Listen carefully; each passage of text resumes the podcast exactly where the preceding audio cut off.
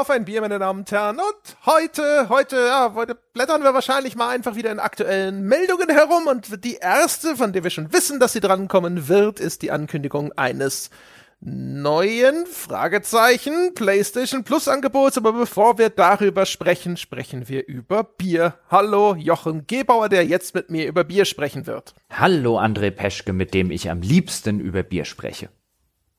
Hm. Was haben wir denn Schönes? Bist du überhaupt schon wieder aufnahmefähig? Wir sprechen jetzt ha. quasi ja ha. am Tag nach deinem Besuch im Stadion. Ich glaube, es war ist die Europa League, was die Euro League, was war's? Mhm. Die Euro League, Euro in, äh, die Euro League, wie es mittlerweile heißt. Früher hieß das mal UEFA Pokal ähm, in Frankfurt gegen den FC Barcelona. Mm, mm. Ich habe gesehen, hier, man hat sich eins zu eins getrennt. Immerhin sind Tore gefallen. Bist du damit zufrieden? Wahrscheinlich nicht. Die hätten schon gewinnen müssen, weil das war das Heimspiel für Frankfurt, ne? Ja, aber äh, ich sag jetzt mal, das Machtgefälle zwischen Eintracht Frankfurt und dem FC Barcelona äh, ist gewaltig und der Unterschied ähm, alleine schon, äh, was im Kader drin steckt an, an Geld. Ich glaube, ich habe mal geguckt, so Pi mal Daumen, der FC Barcelona so ein Kaderwert von 700 Millionen Euro, Eintracht Frankfurt irgendwie sowas von 180 Millionen Euro. Da sieht man jetzt schon so ungefähr, wo das Machtgefälle ist. Aber als Eintracht Frankfurt-Fan hat man nicht häufig ein Heimspiel gegen Barcelona. Normalerweise spielen die ja Champions League. Und deswegen war es gestern ein reines Fußballfest im Frankfurter Stadtwald. Es war großartig und ja, es ging eins zu eins aus. Das ist sogar ein bisschen ärgerlich, nämlich weil wir das Ding hätten locker 3-4-1 gewinnen können wenn wir unsere Buden vorne reinmachen. Oder zumindest mal 2 oder 3-1. Das wäre auch durchaus verdient gewesen. Riesenspiel gemacht, äh, 50.000 Leute, die, von denen, glaube ich, kein einziger auch nur eine Sekunde während des Spiels gesessen hat, obwohl es sehr viele Sitzplätze gibt. Es war grandios.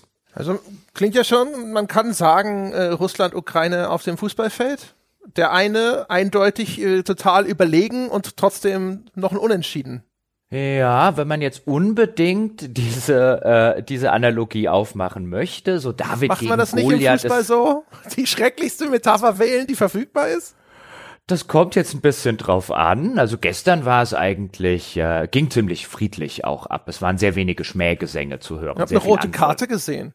War ja, tatsächlich. Sogar für Frankfurt? Ja, doch, der tut er. Aber nur weil der Schiedsrichter bestimmt irgendwie rassistisch oder so drauf war. Und bestochen? Ja, natürlich. Aber, aber definitiv. Hat einen Elfmeter für uns zurückgenommen.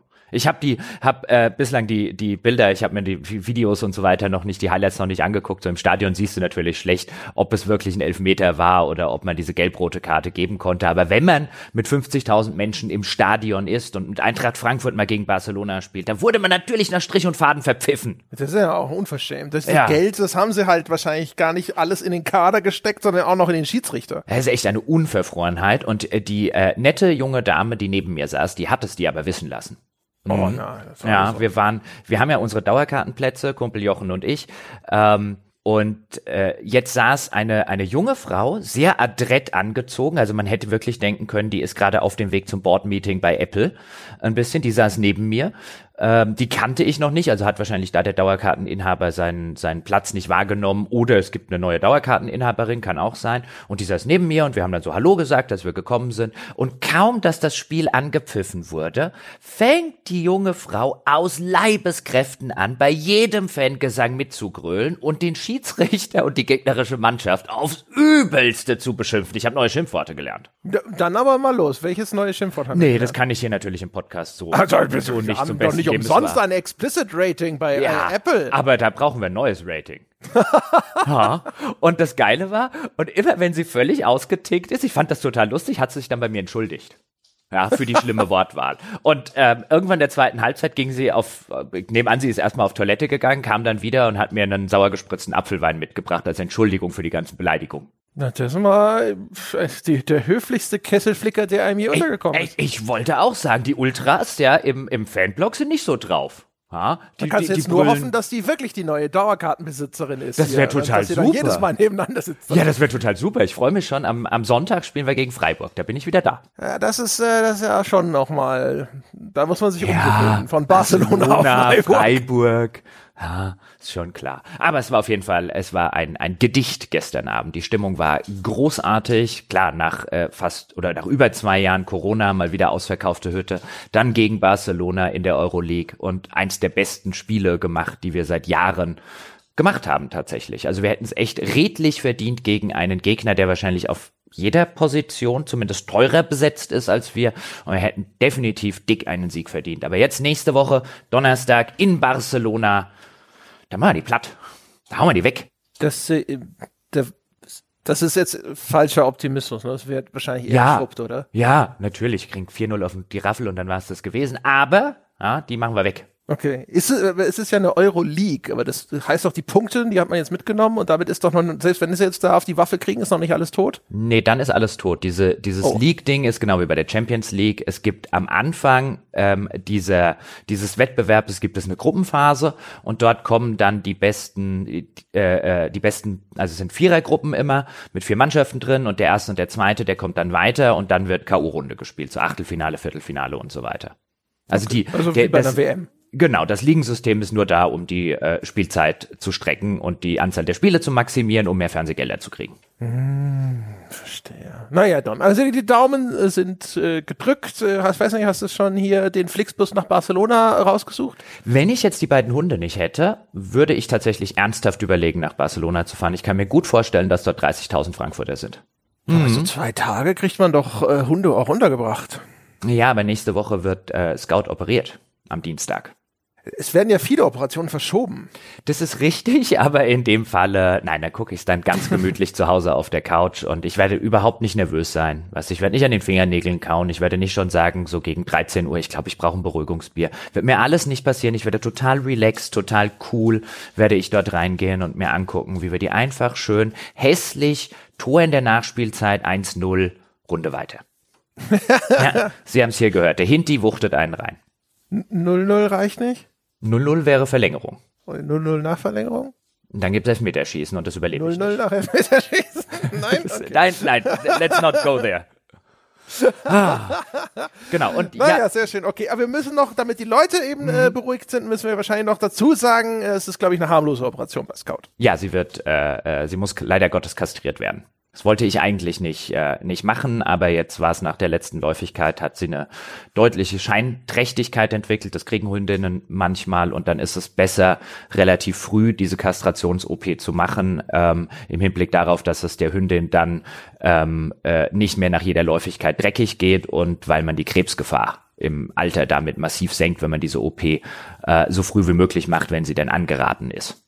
Das heißt, äh, es ist schon ein bisschen eine größere Geschichte, weil sie ja bei einer, bei einer Kastration ist ja nicht bei, äh, wie man früher hätte man Hunde sterilisiert. Das heißt, man hat, glaube ich, die Eierstöcke durchtrennt, um einfach den Eisprung zu verhindern. Das macht man heute nicht mehr, weil man weiß, dass da die Krebsgefahr, so äh, Gebärmutter, Halskrebs und so weiter bei Hündinnen enorm steigt, wenn man sterilisiert. Deswegen nimmt man jetzt bei, bei einer Kastration halt alles raus. Deswegen ist es schon ein bisschen eine größere OP, aber ist eigentlich ein Routineeingriff. Wird halt ein paar Tage nicht schön sein für Scout. J. So, dann Und Bier. Bier.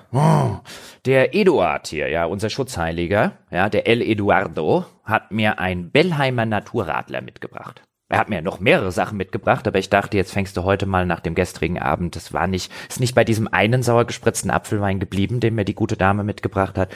Deswegen jetzt erstmal ein schönes Naturradler aus Bellheim. Bin mal gespannt. Wunderbar. Äh, kann ich hier quasi gleich einen der nächsten Schutzheiligen des Podcasts äh, präsentieren. Der Sankt Nikolaus, der hat mir schon vor einiger Zeit ja Bier geschickt und davon ist noch übrig ein Nicobar Organic India Pale Ale, also ein IPA aus der österreichischen Biobrauerei steht dort drauf. Dann werde ich mir jetzt mal reinkippen. Ich habe das Gefühl, ich hatte schon mal so eins. Es kommt mir vertraut vor. Es hat so ein leichtes Sepia-Etikett, da ist irgendwie so ein Schiff im Hintergrund. Wahrscheinlich kommt das gerade irgendwie aus Indien, um Pale Ale ranzuschaffen. Keine Ahnung. Auf jeden Fall, damit werde ich diesen Podcast bestreiten. Das Bellheimer Naturradler kann man ganz gut trinken. Ein bisschen süß für meinen Geschmack, aber lässt sich gut, lässt sich gut trinken. Ist, glaube ich, wirklich was Nettes, wenn es eiskalt im Sommer ist. Okay. Also ich habe hier übrigens, sehe ich gerade, das bestplatzierte Bier 2015, 16 und 17 und zweitplatziertes 2018 und 19 bei der Austrian Beer Challenge. Also im Grunde genommen besseres Bier als das, was ich hier trinke, bringt Österreich quasi nicht hervor. Das eigentlich nicht sein kann, da müsste doch Stiegel. Naja, egal. Und äh, es soll eine geschmackliche Weltreise sein. Tatsächlich ist es einfach nur ein ziemlich streng herpes, leicht bitteres Pale Ale, also nicht ganz so mein Geschmacksprofil. Das ist schon recht intensiv. Da denke ich sofort dran, hätte ich es doch mal fürs Chili aufgehoben. Naja, aber jetzt eine geschmackliche Weltreise, das ist ja dann auch immer die Frage, ist, wie optimistisch derjenige ist, der die Weltreise plant. Weißt du, vielleicht sind das alles Pessimisten da in Österreich und deswegen schmeckt scheiße, weil die Welt ist scheiße. So eine Weltreise kann ja auch in die Hose gehen. Ne? Ja. Alleine schon, wenn man das zeitlich schlecht plant und dann irgendwie so von Regenzeit zu Moskitosaison um die Welt reist. Ja, genau. Dann vielleicht noch so ein paar bewaffnete Konflikte irgendwo mitgenommen oder so. Ja, genau. Ja. Hast vorher nicht nachgeschaut. Was steht denn als nächstes auf dem Plan Syrien? Oh, das soll ja super sein um diese Jahreszeit. ja, genau, so ungefähr. Ja, kann ja auch schlechte Weltreisen geben. Also, also Eduardo, äh, dein äh, Bellheimer Naturradler, das ist schon mal aus der aus der Lieferung, die er mir mitgebracht hat, das schon mal, das kriegt schon mal einen Daumen hoch. Ja. ja. Hörerbier kriegt ja immer eigentlich einen ja. Daumen nach oben. Also von daher, nicht wahr? Das hier soll ein Aroma aus Grapefruit, Zitrone und Ananas haben. Fantasie haben sie, die Österreicher, das muss man ihnen lassen. naja. Gut, reden wir über PlayStation? Wir reden Here's über PlayStation. Now. Genau.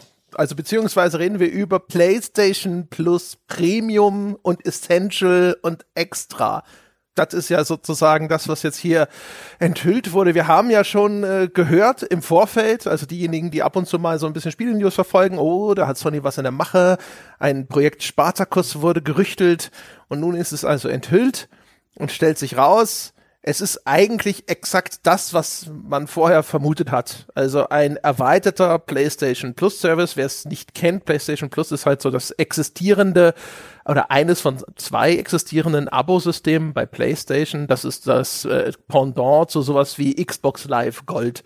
Das heißt, das abonniert man, kostet, weiß ich gar nicht, glaube sieben Euro oder sowas im Monat. Dafür kriegst du dann halt hauptsächlich den Zugang zum Multiplayer. Ne? Also Online-Spiele auf Konsole muss man sich ja häufig erstmal freikaufen, durch, indem man diese Services abonniert. Ähm, und dafür gibt's dann zusätzlich auch noch zwei Download-Spiele im Monat, beziehungsweise das ist so die Ankündigung, es sind häufig sogar auch mal drei, so ein, zwei PlayStation 4 Spiele und dann gibt's noch so ein Alibi PlayStation 5 Spiel mit dazu. Es gibt ein paar Rabatte und es gibt Cloud Storage für Saves, aber ich denke mal, die überwiegende Mehrheit von Leuten, die das abonnieren, die tun das vor allem, weil eben dieser Multiplayer-Zugang in Geiselhaft genommen wird und dann nehmen sie diese Spiele noch mit.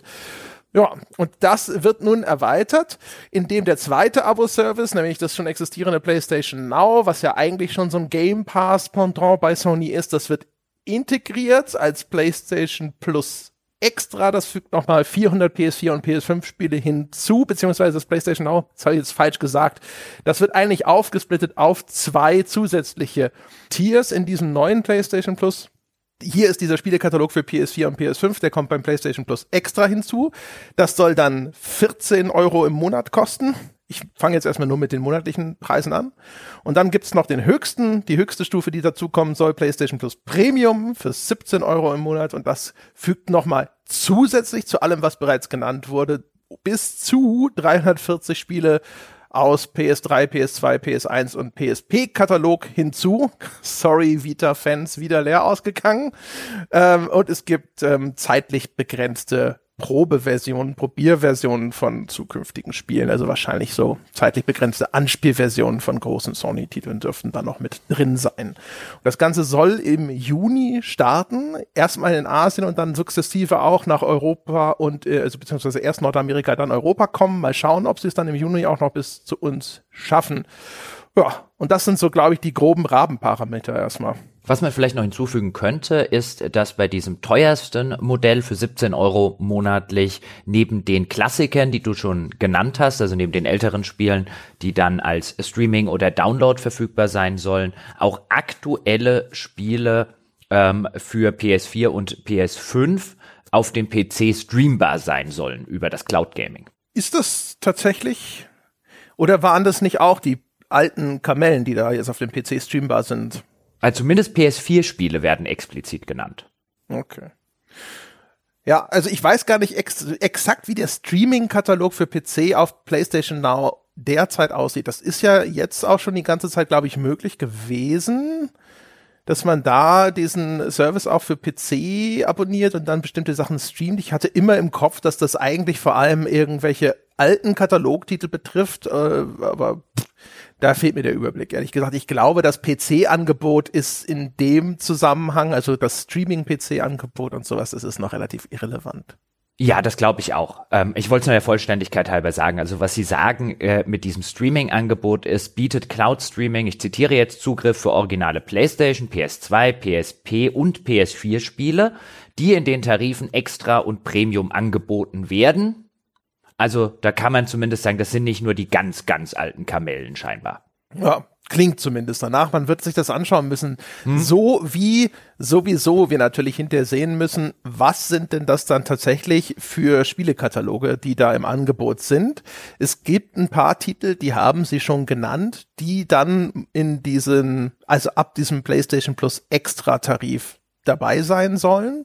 Namentlich genannt Death Stranding, God of War, Marvels Spider-Man, Marvels Spider-Man Miles Morales, Mortal Kombat 11 und Returnal. Das sind so die Titel, mit denen sie schon rausgerückt sind, die dann eben ab diesem 14 Euro im Monat Tier, also ne, dem mittleren äh, Abo verfügbar sein sollen, was keine schlechte, aber keine sensationelle Liste ist. Und relativ eindeutig ab, äh, eine relativ eindeutige Absage gab es ja schon an das äh, ein, eine 1 zu 1 Kopie des Game Pass Modells, nämlich also Sony hat ja hat klipp und klar gesagt, ihre First Party Titel sofort bei Erscheinen in diesen Dienst zu stellen, das ist für sie erstmal auf absehbare Zeit, kommt das nicht in die Tüte. Genau äh, was ich halt interessant finde an diesem, wenn wir jetzt mal kurz bei diesem, bei den äh, despektierlich formuliert ollen Kamellen bleiben, die sie in dem in dem höchsten Paket anbieten, prinzipiell, ich finde das relativ super, je nachdem natürlich, welche Spiele dort am Ende drin sind. Aber gerade auf der PlayStation 1 und auf der PlayStation 2 gab es zum Beispiel enorm viel japanische Rollenspiele, die ich damals echt gerne gespielt habe und wo ich heute sagen würde, oh, wenn es die noch mal gäbe, wenn die in so einem Backlog sind, äh, dann wäre das super interessant für jetzt jemanden, der mit diesen mit diesen äh, äh, Generationen aufgewachsen ist. Also ich finde das sehr nett. Es ist natürlich weniger was für einen Massenmarkt, auch wenn ich glaube, dass man den, äh, den Klassikermarkt nicht unterschätzen sollte. Es gibt ja einen Grund, warum es so viele Remasters und Remakes mittlerweile gibt. Also da ist ordentlich, glaube ich, Geld mitzumachen, aber es ist jetzt natürlich nicht in einer Größenordnung wie jetzt bei Microsoft und dem Game Pass mit einem, wir haben Bethesda gekauft und wir haben exklusiv Starfield, das neue Elder Scrolls und so weiter in unserem Modell.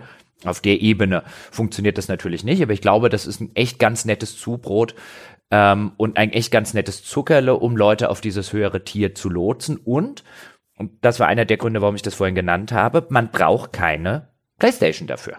Wenn ich das richtig verstehe und wenn da nicht noch irgendwo ein verstecktes, was weiß ich, äh, so eine versteckte Klausel irgendwo drin ist, dann kann ich das auch auf dem PC abonnieren, wenn ich das möchte und auf dem PC, ohne dass ich eine PS5 habe oder ohne dass ich eine PS4 habe, die schönen alten PlayStation Sachen via Streaming spielen, was hoffentlich gut funktionieren sollte, weil wir dort ja nicht äh, längst nicht über die die die Datenmasse, die übertragen werden muss, reden, ähm, wie jetzt bei modernen Spielen und weil das ja auch häufig Spiele sind, bei denen es auf sowas wie einen besonders guten Ping und eine besonders gute Latenz und so weiter jetzt nicht explizit und äh, in in den meisten Fällen ankommt. Klar wird es auch da ein paar Ausnahmen geben, aber das hier finde ich jetzt ganz lecker. Wenn ich jetzt keine PlayStation hätte oder bislang noch keine bekommen hätte, würde ich hier, glaube ich, als PC-Spieler auch da sitzen und mir denken, auch mal gucken, was da im Katalog ist. Das klingt interessant.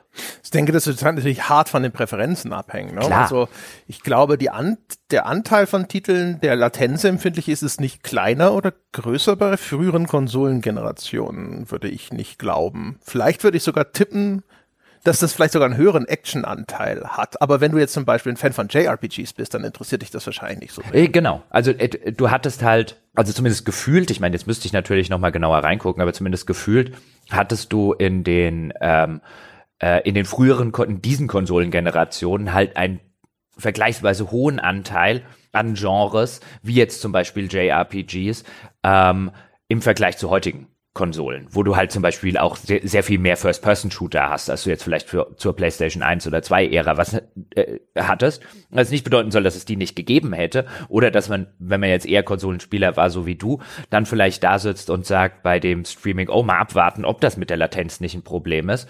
Ähm, damals war aber, waren aber, weißt du, die, die, die Genres so ein bisschen weiter gefächert. Ja, also wie gesagt, ich denke, je nach, äh, nach Präferenz wirst du da durchaus hoffentlich was finden können, so ein bisschen auch abhängig davon, was ist denn da hinterher tatsächlich drin. Nicht alles davon ist ja auch direkt von Sony kontrolliert. Ne? Also jetzt, ob die ganze Final Fantasy Bibliothek oder sowas dann da vertreten ist, soweit sie denn auf PlayStation-Plattformen erschienen ist oder sowas, hängt halt nicht nur von Sony ab, sondern von einem Deal mit Square.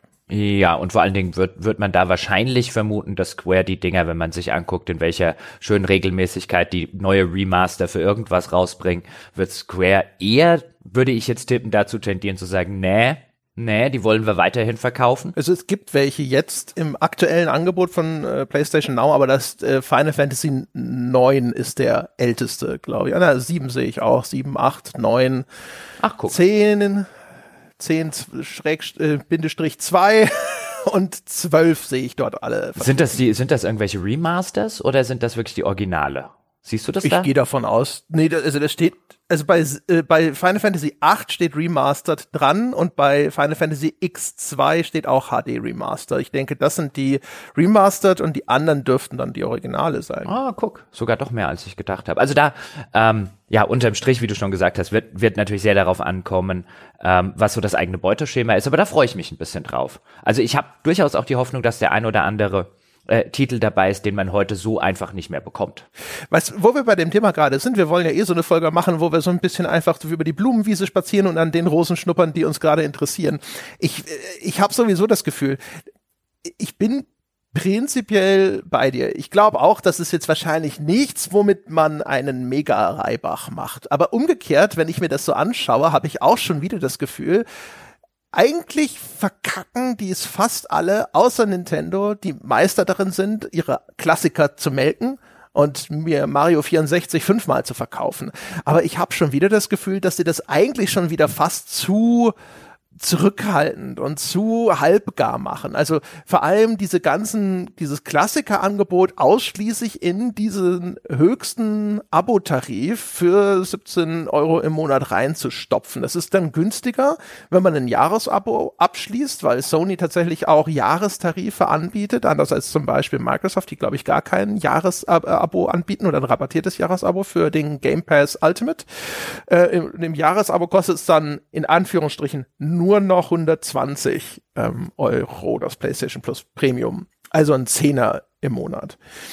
Aber ich sitze schon da und denke mir so, eigentlich, also wenn ich mir das, wenn, wenn das gut kuratiert ist, ne, aus PlayStation 1 und 2 und 3 und PSP, so das, das Feinste rausgesucht, das könnte theoretisch ein wirklich schon sehr erlesener Katalog sein. Und ähm, weiß nicht, ich finde es irgendwie komisch, dass das da so aufgefropft wird, einfach nur als so die, die Value Proposition für diejenigen, die noch mal eine Stufe höher gehen wollen. Ja, ich, also ich, ich, ich bin gespannt, was das Line-Up sein wird. Meine Befürchtung wäre auch, das sind zu einem ganz, ganz erheblichen Teil Sachen, die man je, schon seit Jahren ähm, an jeder Ecke so ein bisschen hinterhergeworfen bekommt, wie jetzt die alten Final Fantasies zum Beispiel. Klar, da passiert auch sowas, ähm, wie wir es gerade schon gesagt haben, wie du es jetzt bei Nintendo ein bisschen angesprochen wirst. Ich weiß gar nicht, wie häufig ich Final Fantasy IV schon hätte kaufen können und auf welchen Endgeräten und in welcher äh, Remaster-Variante jetzt wieder. Ähm, also die sind auch durchaus Meister darin, genau wie Nintendo, ihre alten Sachen wieder und wieder und wieder zu verkaufen. Ähm, weswegen das für mich jetzt keine Value Proposition wäre, die, diese Spiele ähm, in so einem in so einem Modell zu haben. Aber ich würde tippen, dass es eher darauf hinausläuft, oder was meinst du? Naja, also alleine bei der Anzahl, ne? die sagen bis zu 340 Spiele in diesem Klassikerkatalog. Und natürlich, das muss eigentlich zu einem erheblichen Teil Rand sein. Jetzt ist natürlich die Frage aber, wie groß ist dann trotzdem der Bestand an Titeln, wo man so denkt, so, ach cool. Ähm, und auch wie groß ist der Anteil zum Beispiel von sowas wie PlayStation 1, bei den Japano-Rollenspielen kann ich mir das noch ganz gut vorstellen aus der Zeit, aber vieles andere finde ich, also PlayStation 1 Grafik finde ich einigermaßen un unerträglich inzwischen. Ich habe auch damals, als das gab's ja schon auf der PlayStation 3 zum Beispiel, da wurden ja auch schon PlayStation 1 Klassiker zum Download angeboten. Da habe ich auch gedacht so, oh ja, Siphon-Filter oder so, willst du schon noch mal spielen? Dann habe ich mir das gekauft, habe gedacht so, oh nein, nein, das, da habe ich mich wohl geirrt. Hier lag ein Missverständnis vor. Das will ich nicht noch mal spielen. Ähm, aber so gerade PlayStation 2 und 3, da kann ich mir das sehr gut vorstellen. Also sowas, wenn sie, äh, aber da ist jetzt die Frage, was davon haben sie denn? Wenn sie mir sagen, hier, André, all deine Lieblinge, hier ist nochmal SSX zum Beispiel auf PlayStation 2 oder sowas, ne? Ähm, wenn das alles da wäre, was mir vorschweben würde, dann wäre das natürlich geil. Aber die Frage wird sein, wie viel davon sind es? Sind es hinterher drei oder sind es 20 oder sind es sogar 50 richtig gute Titel sozusagen? Und das ist ja sehr persönlich, was man da jetzt auf diese Liste hm. setzen würde. Ja, und vor allen Dingen sind es halt Titel, die du so ohne Probleme ähm, gerade sonst nicht spielen kannst. Also Titel, die halt sonst erfordern würden, man geht auf den Speicher oder in den Keller und holt die alte Konsole und holt einen alten Röhrenfernseher dazu und spielt die nochmal so, man denn überhaupt noch die äh, physische Disk von damals besitzen würde. Ähm, oder sind das eben, wie ich gerade genannt habe, Spiele, die ich schon längst auf irgendeiner Plattform spielen könnte oder vielleicht sogar schon gespielt habe, weil sie eben problemlos verfügbar in der heutigen Zeit sind. Und letzteres würde es halt für mich wahrscheinlich handfest uninteressanter machen. Ähm, ist allerdings die wahrscheinlichere Option. Ich würde auch sagen, wenn es da so ein paar Highlights der PlayStation 2-Ära gab, die ich eben heute nicht einfach so mal wieder spielen könnte. Ich denke an sowas wie zum Beispiel die Shadow Hearts Rollenspiele, insbesondere Shadow Hearts 2, das damals unter Covenant hieß es, glaube ich, ähm, erschienen ist, 2005, 2004, 2005, in der Ecke müsste das gewesen sein. Das war eins der fantastischsten Rollenspiele, die ich je gespielt habe. Und meines Wissens nach kann man das heute, außer man, weißt du, außer ich würde jetzt irgendwie gucken, wo ist meine alte PS2 und Gott finde ich diese, diese Disc von Shadow Hearts Covenant noch. Das wäre halt meine einzige Option, wenn ich das nochmal spielen wollen würde und ich hätte gar keinen Röhrenfernseher, auf dem ich das gescheit spielen könnte. Das wäre die Sorte Spiel, wo ich jetzt sagen würde, wenn davon 10, 20 zumindest mal dabei wären in diesem Katalog, kann ich mir super vorstellen, dafür einen Huni im Jahr auszugeben. Bei diesem Jahr Jahresabo, das rabattieren sie ja ziemlich äh, dick und wo ich dann sagen würde, ey, wenn da sowas dabei ist, was ich echt seit Jahren gerne mal wieder spielen würde, auch einfach um zu gucken, gefällt's mir heute immer noch so, wie es mir vor, weiß nicht, jetzt in dem Fall fast 20 Jahren gefallen hat, ähm, oder hatte ich da noch ein bisschen einen, einen vielleicht naiveren Geschmack? Ich weiß es nicht. Also verdient das überhaupt in meinem Kopf so dieses eins der besten Rollenspiele aller Zeiten, das keine Sau kennt? Dann wäre, wäre das für mich ähm, äh, diese, diese 100 Euro Pi mal Daumen, die es dann im Jahr kostet, wäre es mir dicke wert. Aber alleine die Befürchtung ist, ich kann noch mal Final Fantasy VII spielen. Ja, und wie gesagt, also auch, was davon ist tatsächlich nur als Stream verfügbar und was kann ich runterladen und als Emulation spielen. Also bei der PlayStation 3 weiß man, dass es offensichtlich sehr schwer fällt, die Konsole zu emulieren, weil die halt diese sehr spezielle Architektur hatte. Ähm, PlayStation 2 war vielleicht auch recht speziell, aber ist halt inzwischen wahrscheinlich so alt, dass es dann einfach ein bisschen einfacher ist zu sagen, so, okay, das ist trotzdem auf einer PlayStation 5 dann hinterher alles flüssig. Ähm, das, das sind so halt so auch die Sachen, weil ich spiele ja häufig mit der Konsole im Schlafzimmer und da ist jetzt der WLAN-Empfang nicht so super. Ich glaube, Streaming wird dort scheiße sein. Und deswegen, also, und die Titel, die mich interessieren, sind halt dann Sachen wie SSX oder auch zum Beispiel Ico würde ich äh, super, super gerne mal spielen, wenn es dann auch noch die Originalfassung wäre. Ähm, was fällt mir denn noch ein hier? Äh, da habe ich mit Paul neulich drüber gesprochen, dass wir mal ein Altbier machen wollten zu Gradius 5. Äh, das ist aber auch, glaube ich, nur auf PlayStation 2 erschienen. Meine PlayStation 2 ist leider kaputt inzwischen. Ich habe zig Titel, auch viele von den genannten habe ich sogar im Original rumliegen. Ähm, und normalerweise wird es mir auch, wenn sie die separat anbieten, dann wird es mir sofort schwer fallen, diese Dinger zu kaufen, weil ich die Disc ja eigentlich besitze und es dann immer eine Schweinerei finde, dass das nicht so funktionieren kann, wie das bei der Xbox teilweise war, dass du sagst, so, ich leg die Disc ein, dass die Konsole erkennt das und sagt, okay, du hast das Original gekauft, du darfst das jetzt runterladen. Ähm, auf jeden Fall, lange Rede, kurzer Sinn, in so einem Abo-System, wenn da die entsprechende Menge an interessanten Titeln vorhanden wäre, würde ich das sofort mitnehmen.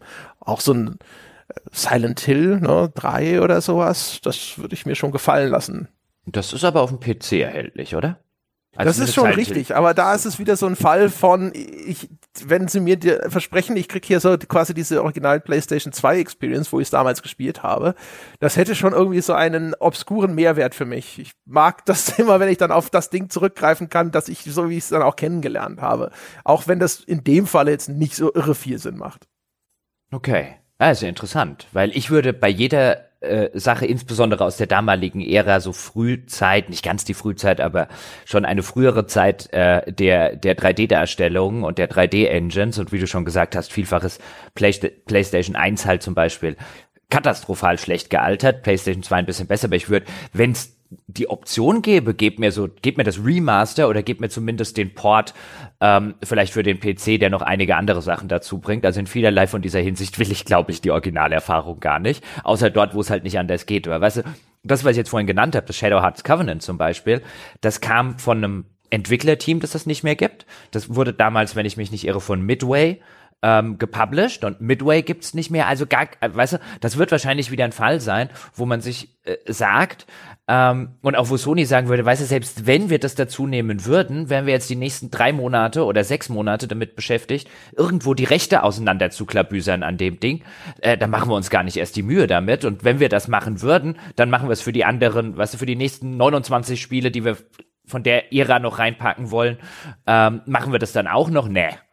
Ich glaube, da ist halt, weißt du, das ist halt so ein bisschen schade, dass vielfach ähm, äh, auch in dieser schönen heutigen modernen Zeit, wo man was über Streaming und Emulatoren und so weiter alles schön lösen kann, ähm, so viele Spiele wahrscheinlich irgendwo in so einer Licensing-Hell liegen. Ja, genau.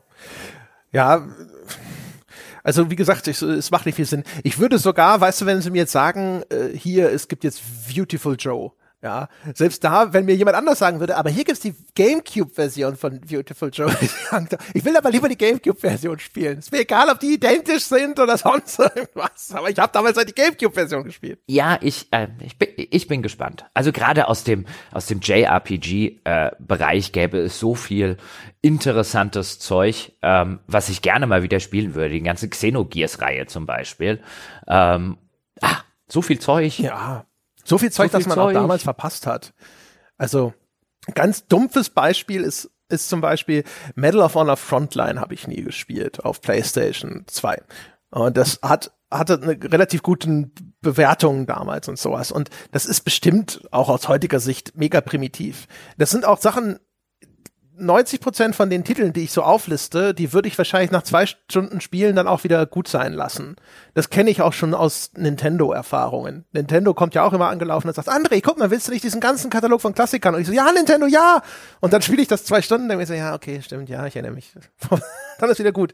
Aber diese zwei Stunden, das ist dann schon mal einen Monat dieses Abos, ist es dann halt auch wert, sich dann so da so durchzufressen und überall mal reinzugucken und so, wie war denn das damals? Äh, entweder gibt's diesen Nostalgie-Flash oder eben, ach guck mal, so war das also, aha, ne, habe ich nie gespielt, jetzt verstehe ich wenigstens grob, was das für ein Titel gewesen ist, vielleicht auch, warum es damals irgendwie so gut angekommen ist. Das ist halt einfach schön, ne? so einfach mal in den, in den Candy Store rein und überall ins Bonbonglas greifen. Hm, mhm. Oh ja, oh ja. Ich, äh, das ist übrigens einer der Gründe, warum ich mich nicht traue, diese, ähm, diese Emulatoren äh, sozusagen zu kaufen. Das gibt's ja irgendwie, dieses neu aufgelegte Super Nintendo mit so und so vielen äh, quasi vorinstallierten Spielen oder das Mega Drive mit so und so vielen vorinstallierten Spielen. Jetzt kommt, glaube ich, eine Amiga-Version raus. Und ich sitze immer so da und denke, ach, all die schönen goldenen Erinnerungen. Und ich hätte jetzt Angst, dass ich das Ding für, keine Ahnung, 150 Euro, 90 Euro, ich weiß nicht, was das kostet, kaufe und irgendwie bei jedem Spiel so nach fünf Minuten Next sage. ja, das ja, passiert quasi, halt. Äh, wie so eine Tinder-Version der, der, der eigenen, der eigenen Erinnerungen. Ja, ja genau, Swipe Left Swipe, die ganze Zeit, ja. oder? Right? Ich weiß es nicht, was die Ablehnung ist, aber egal. Aber ja, ich meine, wie gesagt, ich merke das halt bei der Switch, äh, bei der Switch Online. Ne? Da bei Switch Online gibt's ja diesen Katalog aus NES, äh, N64 und so weiter Titeln, SNES-Titeln. Äh, und die allermeisten, da spiele ich halt einfach nur kurz rein. Also ich müsste mal scharf nachdenken. Ich würde jetzt mal aus dem Stegreif behaupten, nicht einen davon habe ich tatsächlich jetzt noch mal neu durchgespielt oder sonst irgendwas. Ähm, aber das ist halt trotzdem cool. Also jetzt gerade nachdem da mit diesem Expansion Pack, das zwar dreist bepreist ist, aber weil da diese Mega Drive Collection mit dazu gekommen ist. Und Mega Drive habe ich halt eigentlich sehr viel verpasst davon, weil ich das System damals nicht besessen habe. Und jetzt einfach endlich mal sowas wie hier einen Thunder Force, ich glaube zwei oder so ist dann im Katalog. Wenigstens da mal reinspielen. Vier wäre mir lieber gewesen. Thunder Force 4 war eines der Spiele, die habe ich als Kind lange angesabbert und habe da immer an der Scheibe geleckt, wenn es irgendwo rumlag. Aber immerhin, man kann jetzt so mit, äh, mit viel großer Verzögerung wenigstens mal reingucken. Ist natürlich nicht mehr das Gleiche, weil die ganze grafische Faszination ist natürlich völlig tot. du hast so Ideen im Kopf, wie de, weil du, weil du noch so Screenshots, du hast Erinnerungen an Screenshots, an die, die Videogames oder so, ne, wo du es gesehen hast und stellst dir vor, so sieht's aus und dann spielst du es und so, oh, oh. Uh. Äh, übrigens, ein gutes hatte die Folge jetzt schon. Ein sehr gutes sogar, denn ich habe, meine Damen und Herren, kurz äh, zu Ihrer Information im äh, Vorfeld zu dieser Aufnahme habe ich mit André kurz ein bisschen darüber gequatscht, was könnte ich denn jetzt nächste Woche so Dienstag, Mittwoch spielen, wenn Scout operiert wurde? Und dann lieber was für auf die Couch, damit ich jetzt keinen kein Kopfhörer oder so wie am PC aufsetzen muss, da habe ich keine, da habe ich laut, äh, habe ich keine Lautsprecher dran, da sitze ich also immer mit Kopfhörer und dass vielleicht auch der Hund ein bisschen neben mir liegen kann und ein bisschen gesund gestreichelt werden kann, wenn es ihm eh nicht gut geht und äh, jetzt habe ich hier in der Zwischenzeit so nach alten PS1-Spielen gegoogelt, wer ich André zugehört habe, was es da noch so gegeben hat, so wie Xenogears zum Beispiel, weil mich kurz interessiert hat, wann das rauskam, übrigens 1998. Und ähm, quasi so eine, die, die andere suchten auch Ergebnisse. Bei Google lieferten mir ein Spiel namens Triangle Strategy. Das ist jetzt im März rausgekommen von Square Enix und noch einem anderen Studio. Ich glaube, Nintendo hat das für die Switch gepublished und das ist irgendwie so ein Strategie-Rollenspiel-Mix, der völlig an mir vorbeigegangen ist. Ich habe was zu spielen für nächste Woche. Ach, ja? Ich dachte, das wäre verschoben worden. Also ich sehe hier, es wurde am 4. Ich hab, hatte das gar nicht auf der Uhr. Ich hatte es auf dem, auf dem Schirm, aber vielleicht war es mal für früher im Jahr geplant und wurde dann jetzt auf jetzt vor kurzem oder sowas verschoben. Da habe ich die ganze Zeit auch immer mal mit geliebäugelt. Das oh. wirkte so wie der, das, das, das nächste hier Octopus Traveler ja, schon ein bisschen. Also es hat, hat offensichtlich diese, diese äh, Optik der äh, Super Nintendo, der späteren Super Nintendo, Final Fantasies jetzt zum Beispiel, wirkt ein bisschen, ja, also der Look erinnert ja, schon an Es hat auch diese Miniaturoptik, ne? Genau. Mit dieser mega Tiefenschärfe und sonst irgendwas. Es wirkt so, als wäre es quasi die gleiche Engine, wie man sagen würde. Ja, also das, das, sehr gut. Ja, Scout, haben wir nächste Woche was zu spielen. Das ist ja nice. Hm. Muss mal gucken, was hm. die Bewertungen sagen. Ne? Vielleicht. Ja, alle, Vielleicht. alle recht gut. Also es scheint irgendwie nicht, weißt du, es scheint nicht gut zu sein. Es hat nicht überall 95. Wollte gerade ja, sagen. Scheint ja mittelmäßig aber bei Octopath Traveler waren die Wertungen auch. Die waren wahrscheinlich sogar besser, wenn es so als das, was du jetzt beschreibst. Aber vielleicht ist es ja super. Ja, der Game Informer hat nur eine 8, ja, der Game Informer hat nur eine irgendwie 8,2 gegeben. Deswegen ist, ist schon mal ganz gut. Beim Game Informer kannst du dich drauf verlassen. Wenn es eine 9 oder sonst was kriegt, ist ein Haufen Gülle. Ja? Wenn, wenn der Game Informer sagt, ja, hat aber so Schwächen, dann ist es so ein, oh, das sollte ich spielen. ja, nicht schlecht. Nicht schlecht. Ja, mal gucken. Mal gucken. Vielleicht spiele ich das sogar auch. Weil das hat mich damals tatsächlich interessiert. Also, mal gucken. Ja, und ich habe schon lange nichts mehr auf der Switch gespielt.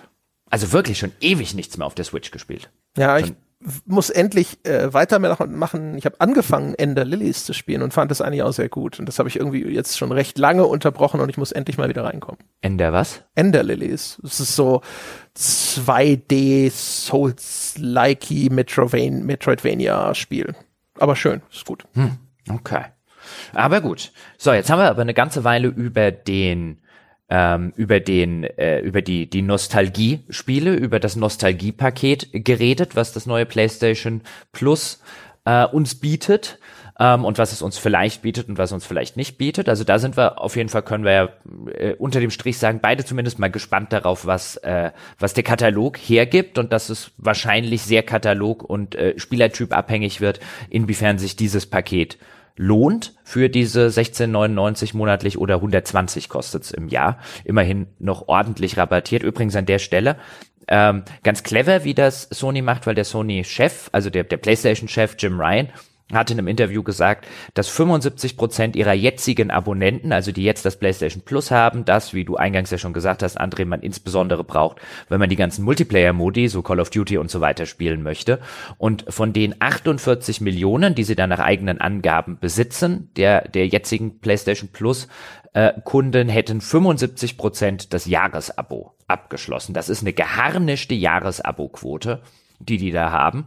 Und äh, wirkt auch insofern glaubwürdig, weil sie auch hier jetzt das Jahresabo ziemlich heftig rabattieren, also es sind nicht nur fünf oder zehn Prozent, ähm, die hier fällig werden. Und da, das glaube ich ist ein ganz cleverer Deal. Also je länger du natürlich Menschen an dich binden kannst, also Jahresabos abzuschließen, ist wahrscheinlich auf so einer ähm, auf jeder Abo-Modell-Sicht, jetzt geht man hier zwar nicht den Weg des Game Pass, ähm, mit First-Party-Spiele äh, direkt zu Release, alle großen Releases im Abo-Modell, aber man geht trotzdem den Weg, wo man eine geharnischte Kundenbasis schon mal hat und wo man es den Kunden extrem schmackhaft macht, ähm, das Jahresabo abzuschließen und bei ihrem mittleren Tier, also das, was äh, jetzt so das zusammengelegte PlayStation Plus und das frühere PS Now sind, die 99 Euro im Jahr die klingen schon wieder ganz anders als die 13,99 Euro monatlich, weil man kann da jetzt drauf gucken, äh, auf Basis von einem, naja, was ich bei, beim Game Pass für 9,99 Euro monatlich kriege, ist halt einfach so viel mehr, wenn ich jetzt nicht gerade explizit die alten First-Party-Sachen von Sony oder die älteren spielen möchte. Ähm, da kriege ich einfach so viel, auch neueren Krempel für 4 Euro im Monat weniger, kriege ich so viel mehr. Ähm, aber die 99,99 sind, glaube ich, unter dem Strich für das, was sie dort verkaufen, nämlich das PlayStation Plus, was du halt einfach durch den ganzen Multiplayer-Kram brauchst, plus das PS Now, ähm, ein gar nicht schlechter Preis, glaube ich. Also ich glaube, es ist ein Preis, der vor allen Dingen funktioniert ähm, auf, auf so einer Ebene ist der Preis gerechtfertigt, würde ich offen gestanden immer sagen, ich finde diese, diese Zwangsgebühr für Online-Spielen fand ich schon immer eine Unverfrorenheit.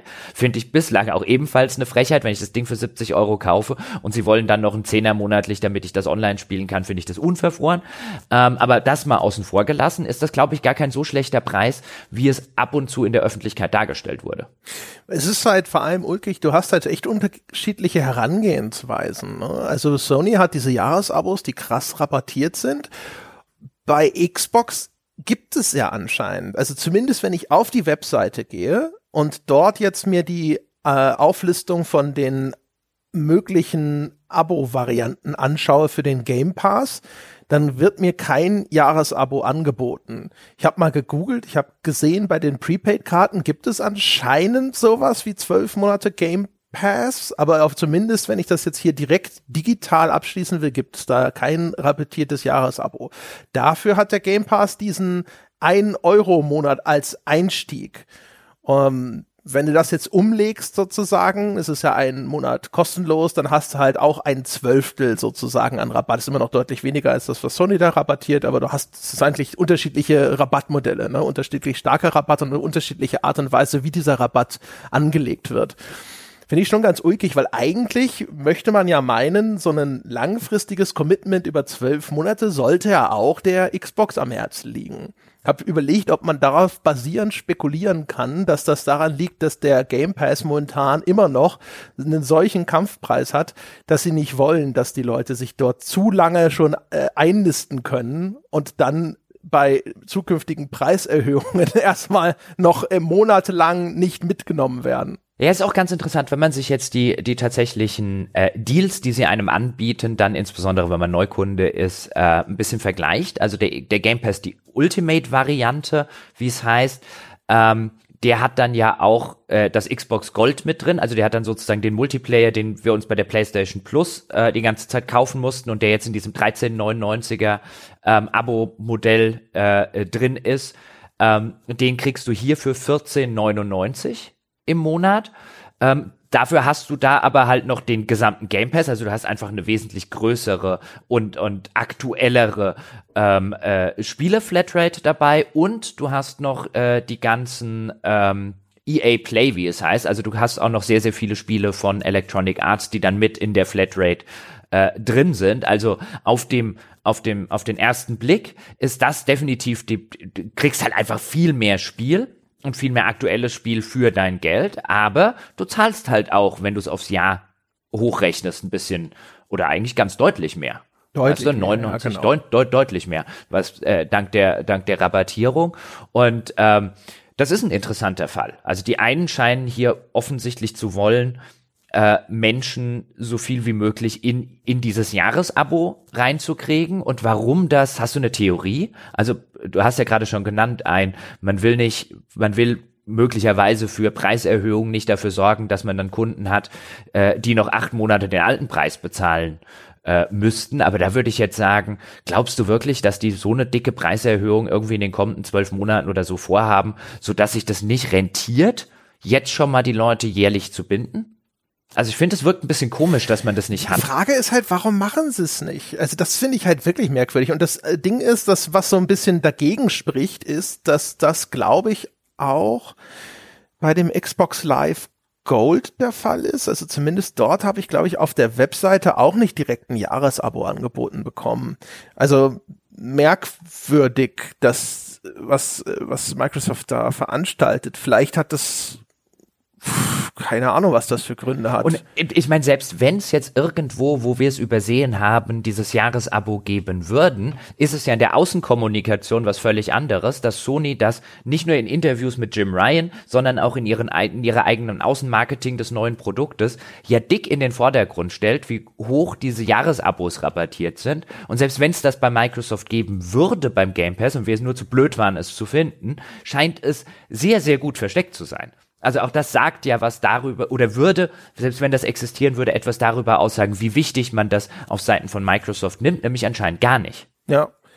Also ich, wenn ich auf der Webseite ein Xbox Live Gold Abo abschließen möchte, dann bietet er mir an ein oder drei Monate. Und die zwölf Monate, die es aber auf jeden Fall auch wieder als Prepaid-Karte gibt, die gibt's auf der Webseite gar nicht. Also insofern relativ unerklärlich. Also Xbox Live Gold, das ist dieses Basis-Abo, ne, mit den zwei Spielen und vor allem eben dem Multiplayer-Zugang. Und ich würde erwarten, wenn es in, beim Game Pass, wenn es daran liegt, wie jetzt spekuliert, dass der Preis so günstig ist, dass sie da jetzt irgendwie aber jederzeit dann auch samt und sonders den Preis anheben wollen, das dürfte sich nicht auf diese Basismitgliedschaft von Xbox Live Gold erstrecken.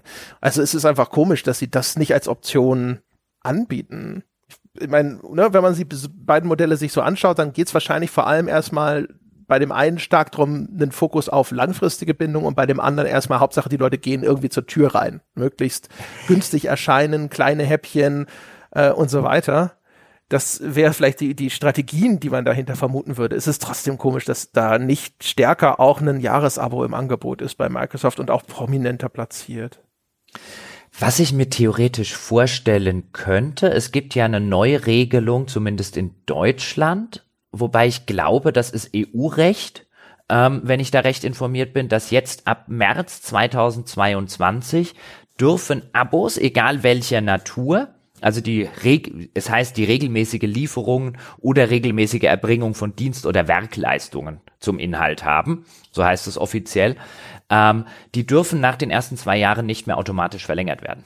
Gibt keine Verlängerung, also keine, darf keine, also Mobilfunkverträge, auch wir hier übrigens beim Podcast, das wird aber jetzt unsere Jahresabos erst, äh, glaube ich, im Jahr 2023 oder 2024 ähm, betreffen. Aber was du nicht mehr machen darfst, ich glaube EU-weit, ist, du sagst jetzt, wie du es zum Beispiel bei PlayStation Plus hast oder wie du es zum Beispiel bei, äh, zumindest in den Jahresabos oder wie du es bei jedem Handyvertrag oder bei den meisten Handyverträgen hast, wenn du jetzt noch ein Handy dazu bekommst von der Telekom, von O2, von wem auch immer, und dann hast du deine zwei Jahre Vertrag und wenn sich nichts ändert, rutschst du automatisch in so eine Vertragsverlängerung rein und das geht nicht mehr. Das ist ab, ab äh, für Neuverträge, die jetzt abgeschlossen werden, gilt es dann ab in zwei Jahren.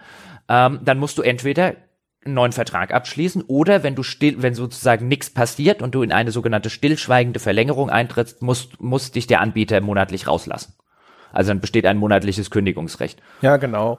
Das ist auch schon, also bei uns, äh, laut Informationen von Steady, wird es dann so sein, dass die Leute dann eben nach Ablauf des Jahresabos quasi eine Information kriegen. Dann müssen sie entscheiden, ob sie das umwandeln wollen in ein Monatsabo äh, oder ob das auslaufen soll oder ob sie wieder ein Jahresabo neu abschließen wollen.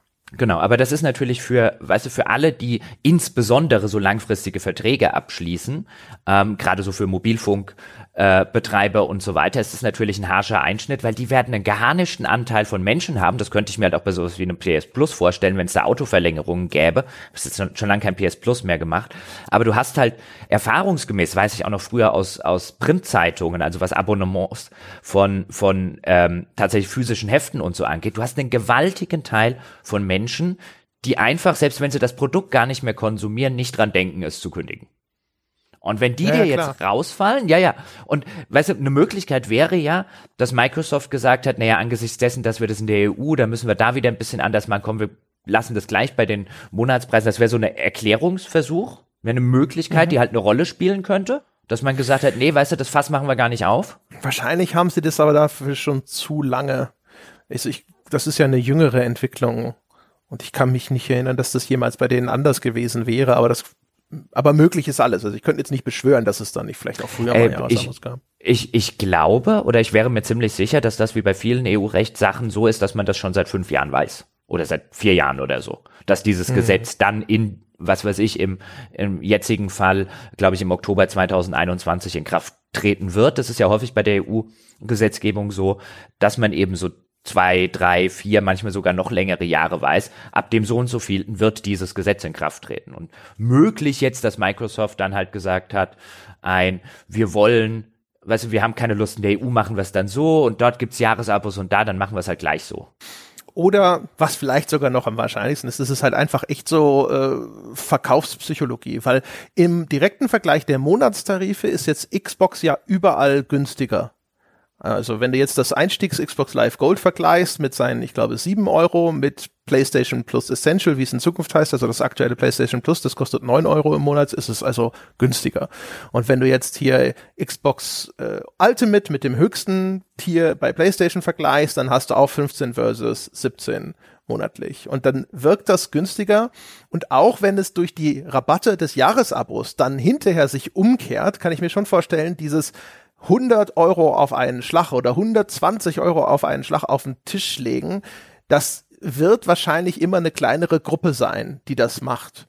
Ich meine, sehen wir ja bei uns auch, der Anteil an Jahresabos, das ist die kleinere Gruppe im Vergleich zu den Monatsabos, obwohl es auch bei uns einen Rabatt gibt von 11 Prozent oder so. Ja, und ich glaube vor allen Dingen, wenn man das jetzt miteinander vergleicht, ich glaube, beide Unternehmen wissen natürlich sehr genau, dass das miteinander verglichen werden wird. Und wenn du nach weißt du, wenn du nach, nach draußen in die Öffentlichkeit, ins Internet reinhörst, ähm, insbesondere jetzt nachdem PlayStation dieses Projekt Spartacus, wie es ja mit Codenamen hieß, dann enthüllt hatte, natürlich kommen sofort die ganzen Game Pass äh, Vergleiche.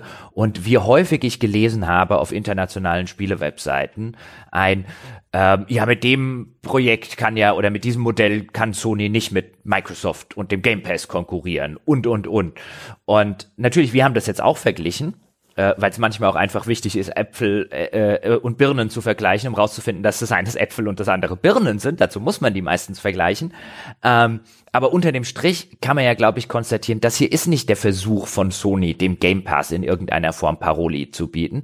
Das hier ist eine Konsolidierung ähm, ihrer Angebote, die sie wahrscheinlich schon seit längerem vorgehabt haben, weil man aus der Industrie auch schon seit längerer Zeit immer mal wieder hört, dass insbesondere die Abozahlen beim PlayStation Now sehr, sehr stagniert haben in den letzten ähm, Monaten und vielleicht Jahren.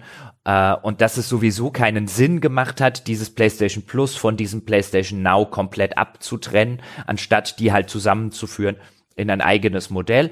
War da jetzt vielleicht der Game Pass und die Akquisition von Microsoft von Activision und so weiter vielleicht so eine Art Brandbeschleuniger, die eine Entwicklung bei Sony hinter den Kulissen äh, schneller gemacht hat, die aber ohnehin geplant war, gut möglich. Aber ich gucke da drauf und denke mir, das hier ist keine Antwort äh, also so wie sie dargestellt wird in der Konsequenz in der Öffentlichkeit, das hier ist nicht Sonys Antwort auf den Game Pass, sondern das hier ist eine logische Fortführung von Sonys Strategie, wie wir sie übrigens auch ähm, ein bisschen prognostiziert haben in den entsprechenden Microsoft-Folgen, wenn du dich erinnerst, André. Denn da haben wir schon gesagt, ein Sony wird nicht dieses dieses Game Pass Modell, dieses Abo Modell von Microsoft übernehmen, sondern wir glauben, dass Sony genau das Gegenteil eigentlich machen wird, nämlich immer gerade bei den eigenen großen First Party Spielen weiterhin zu sagen, wir setzen auf das 70 oder 80 Euro kaufen äh, Modell und ähm, im Abo-Bereich setzen wir halt auf ältere Geschichten und jetzt in diesem Fall und gar nicht dummerweise, ähm, weil das eben genau dieser Strategie auch weiter entspricht, auf noch ältere Dinge. Aber das hier ja. ist kein, ja, Weißt du, also, aber dass er dieses, ja. also, also genau, wir haben ja damals, also das entspricht eigentlich relativ exakt der Prognose, die wir damals nach dem Aufkauf von Bethesda in dem Podcast gemacht haben. Weil damals, kann man gerne nachhören, habe ich auch schon gesagt, Sony alleine vom Firmenprofil ist relativ, sage ich mal, phlegmatisch, wenn sie in einer bequemen Position sind. Das heißt also, ich glaube, meine damalige Prognose war, dass frühestens Ende 2021 mit irgendeiner Art von Reaktion zu rechnen sei auf diesen Game Pass. Ich habe schon prophezeit, dass sie da in irgendeiner Form auch ein ähnliches Angebot schaffen werden oder das bestehende Angebot eben konsolidieren. Und wir haben auch gesagt, sie werden aber never ever ihre First-Party-Titel da auch Day One reinstellen, so wie Microsoft das macht. Dafür sind sie anders aufgestellt. Teil davon kann auch in dem nachgehenden Mailback irgendwo gesagt worden sein. Ich habe das jetzt äh, vor einigen Wochen hatte ich es mir nochmal angehört. Wir hatten die, so, das Gespräch auch schon mal ein bisschen früher geplant. Deswegen kann ich es nicht mehr exakt sagen, was ich jetzt wo gehört habe. Also es entspricht insofern unserer Prognose. Ich würde minimal noch ein bisschen anders draufschauen und sagen, ja, es ist in erster Linie eine Konsolidierung von Services und das hätte Sinn gemacht, ohne Game Pass oder mit Game Pass. Es ist aber trotzdem auch so ein bisschen wenigstens die Truppen schon mal in Stellung gebracht. Das ist garantiert noch kein Angriff oder sonst irgendwas, ne? Aber wenn sie in Zukunft, wenn die sie in die Verlegenheit kämen, dass sie sich noch ernsthafter mit dem Angebot des Game Pass sozusagen auseinandersetzen müssen, dann haben sie jetzt das Angebot, das sie haben, es ist digitale Subscripts, also Abo-Angebot, das haben sie jetzt auf eine Art und Weise zusammen konsolidiert, dass es jetzt nur noch darum geht, welche Inhalte stellen sie denn da rein. Und das andere Ding, wir hatten ja eine extrem weite Zukunftsprognose damals auch noch abgegeben, inwiefern das Microsoft-Modell vielleicht für eine fernere Zukunft erfolgreicher sein könnte, wenn es dann in Richtung Streaming sich bewegt, aber nicht als die Nische, die es im Moment ist, sondern in einer größeren Breite. Und da ist aber nach wie vor so ein bisschen das Fragezeichen dran. Wie effektiv ist Sony in dem Bereich. Sie haben schon lange diese Streaming-Technologie im Einsatz. Sie haben mit dem Aufkauf von Gaikai damals sich schon relativ früh die das nötige Know-how angeeignet. Sie haben also schon gesehen, dass das wichtig ist. Sie streamen aber nach wie vor lauter so Last-Gen-Zeug. Und dann ist unklar, liegt das daran, dass die technische Basis nicht da ist, dass das noch viel zu unprofitabel ist für sie ähm, da ist so ein Fragezeichen dran. Eine Stärke von Microsoft in dem Bereich ist ja, dass sie halt auch die technische Infrastruktur für dieses ganze Cloud Gaming in eigener Hand haben. Puh, da sind jetzt ein paar Sachen, äh, über die es lohnen äh, wird, noch ein bisschen näher ähm, äh, zu sprechen. Ich finde, das erste, äh, wie du es ja auch gerade gesagt hast, ähm, wie sich Sony jetzt positioniert, ist ähm, ist ein, wir behalten im, Gro im gröbsten alles so, wie es jetzt schon gewesen ist oder wie das meiste schon gewesen ist. Also so viel verändert sich jetzt unter dem Strich nicht wirklich ähm, durch diese Konsolidierung ihrer zwei Dienste. Eigentlich ändert sich nicht sonderlich viel, außer dass eben noch ältere Spiele in einem noch höher bepreisten Paket dazukommen. Ansonsten bleibt das mehr oder weniger identisch zu dem, was es vorher schon gewesen ist durch PlayStation Now ähm, und PlayStation Plus. Aber ähm, ich glaube schon, auch durch dieses Streaming der älteren Spiele, das kann man intern bestimmt auch noch als einen sehr schönen Testlauf äh, seiner ähm, äh, seines sein, des, der, der eigenen Cloud Gaming Plattform und des eigenen Cloud Gaming Backends nutzen, wie du ja schon schon schön vorher gesagt hast. Es gibt auch PS1 Spiele und PSP Spiele und PS2 Spiele, bei der du äh, mit ähnlichen Problemen, was jetzt Latenzen und so weiter angeht, äh, zu kämpfen hast wie bei modernen Titeln ähm, und sich hier vielleicht schon mal sozusagen ähm, auf einem auf in einem Paket, für das Leute Geld bezahlen, trotzdem äh, handfest Dinge testen zu können, ist glaube ich für Sony schon relativ hilfreich, gerade im Hinblick auf dieses Cloud Gaming und seine Probleme die da noch existieren. Aber der Jim Ryan sagte ja dann explizit in einem Interview, und zwar mehrfach, dass das, was sie gerade machen und was er gerade verantwortet, letztlich ein auf Sicht fahren ist, dass das Kurzfristentscheidungen sind und keine davon mittel, er sagte sogar selber nicht mal mittelfristig in Stein gemeißelt ist. Und ich glaube, das ist angesichts der rasanten technischen Entwicklung oder vielleicht Nichtentwicklung auf solchen Bereichen wie eben das Cloud Gaming, wie eben das Streaming. Ich glaube, das ist nicht dumm von Sony oder ich glaube sogar unterm Strich ist nicht nur nicht dumm, sondern ziemlich clever von Sony zu sagen, wir machen das, was für uns in der Vergangenheit gut funktioniert hat, was gerade gut funktioniert, stellen uns aber so auf, dass wir in der Lage wären, das relativ zügig zu ändern, wenn es nicht mehr so gut funktionieren sollte und wenn sich rausstellt, oh, das Modell von Microsoft geht durch die Decke. Ja, also wie gesagt, es ist exakt die Strategie, die man von Sony auch erwartet hat. Äh, also die, die, die Mann nicht. Ja, weiß ich nicht. Äh, also zumindest auch damals. Ne? Also man findet, es, Sony ist nicht die Firma, die ähm, extrem schnelle Pivots oder sowas vollführt, weil sie irgendwo was im Markt beobachtet, wo sie meinen, schnell reagieren zu müssen. Das hat dazu geführt, dass ihnen immer mal wieder die Konkurrenz davon galoppiert ist und sie dann spät reagiert haben, manchmal zu spät oder auch zu halbgar oder dass sie lange gebraucht haben, um aufzuschließen. Das beste Beispiel dafür ist, dass Microsoft ihnen bei den Online-Services mindestens mal zwei Generationen voraus war, nämlich die Original-Xbox und dann insbesondere in der Xbox 360-Generation, wo Sony zwar versucht hat, schon nachzuziehen, aber der Online-Service der PlayStation 3 im Vergleich zur 360 war um Längen schlechter. Und sie haben lange, lange, lange Zeit gebraucht, um da qualitativ äh, aufschließen zu können. Und man sieht das ja auch heute noch wenn man äh, sich das anschaut, dass Microsoft kolportierte 100 Millionen User in irgendeiner Form von Xbox Live Subscription drin haben will, also Gold oder Game Pass oder sonst irgendwas und Sony sagt bei PlayStation Plus sind sie bei 48 Millionen. Also da ist Microsoft ums Doppelte vorne, wenn man diese Zahlen jetzt einfach mal so nimmt. richtig offiziell und harte Facts gibt's da häufig nicht. Denn, weil umgekehrt ist Sony ja bei den verkauften Konsolen vorne, insbesondere jetzt auch in dieser Generation.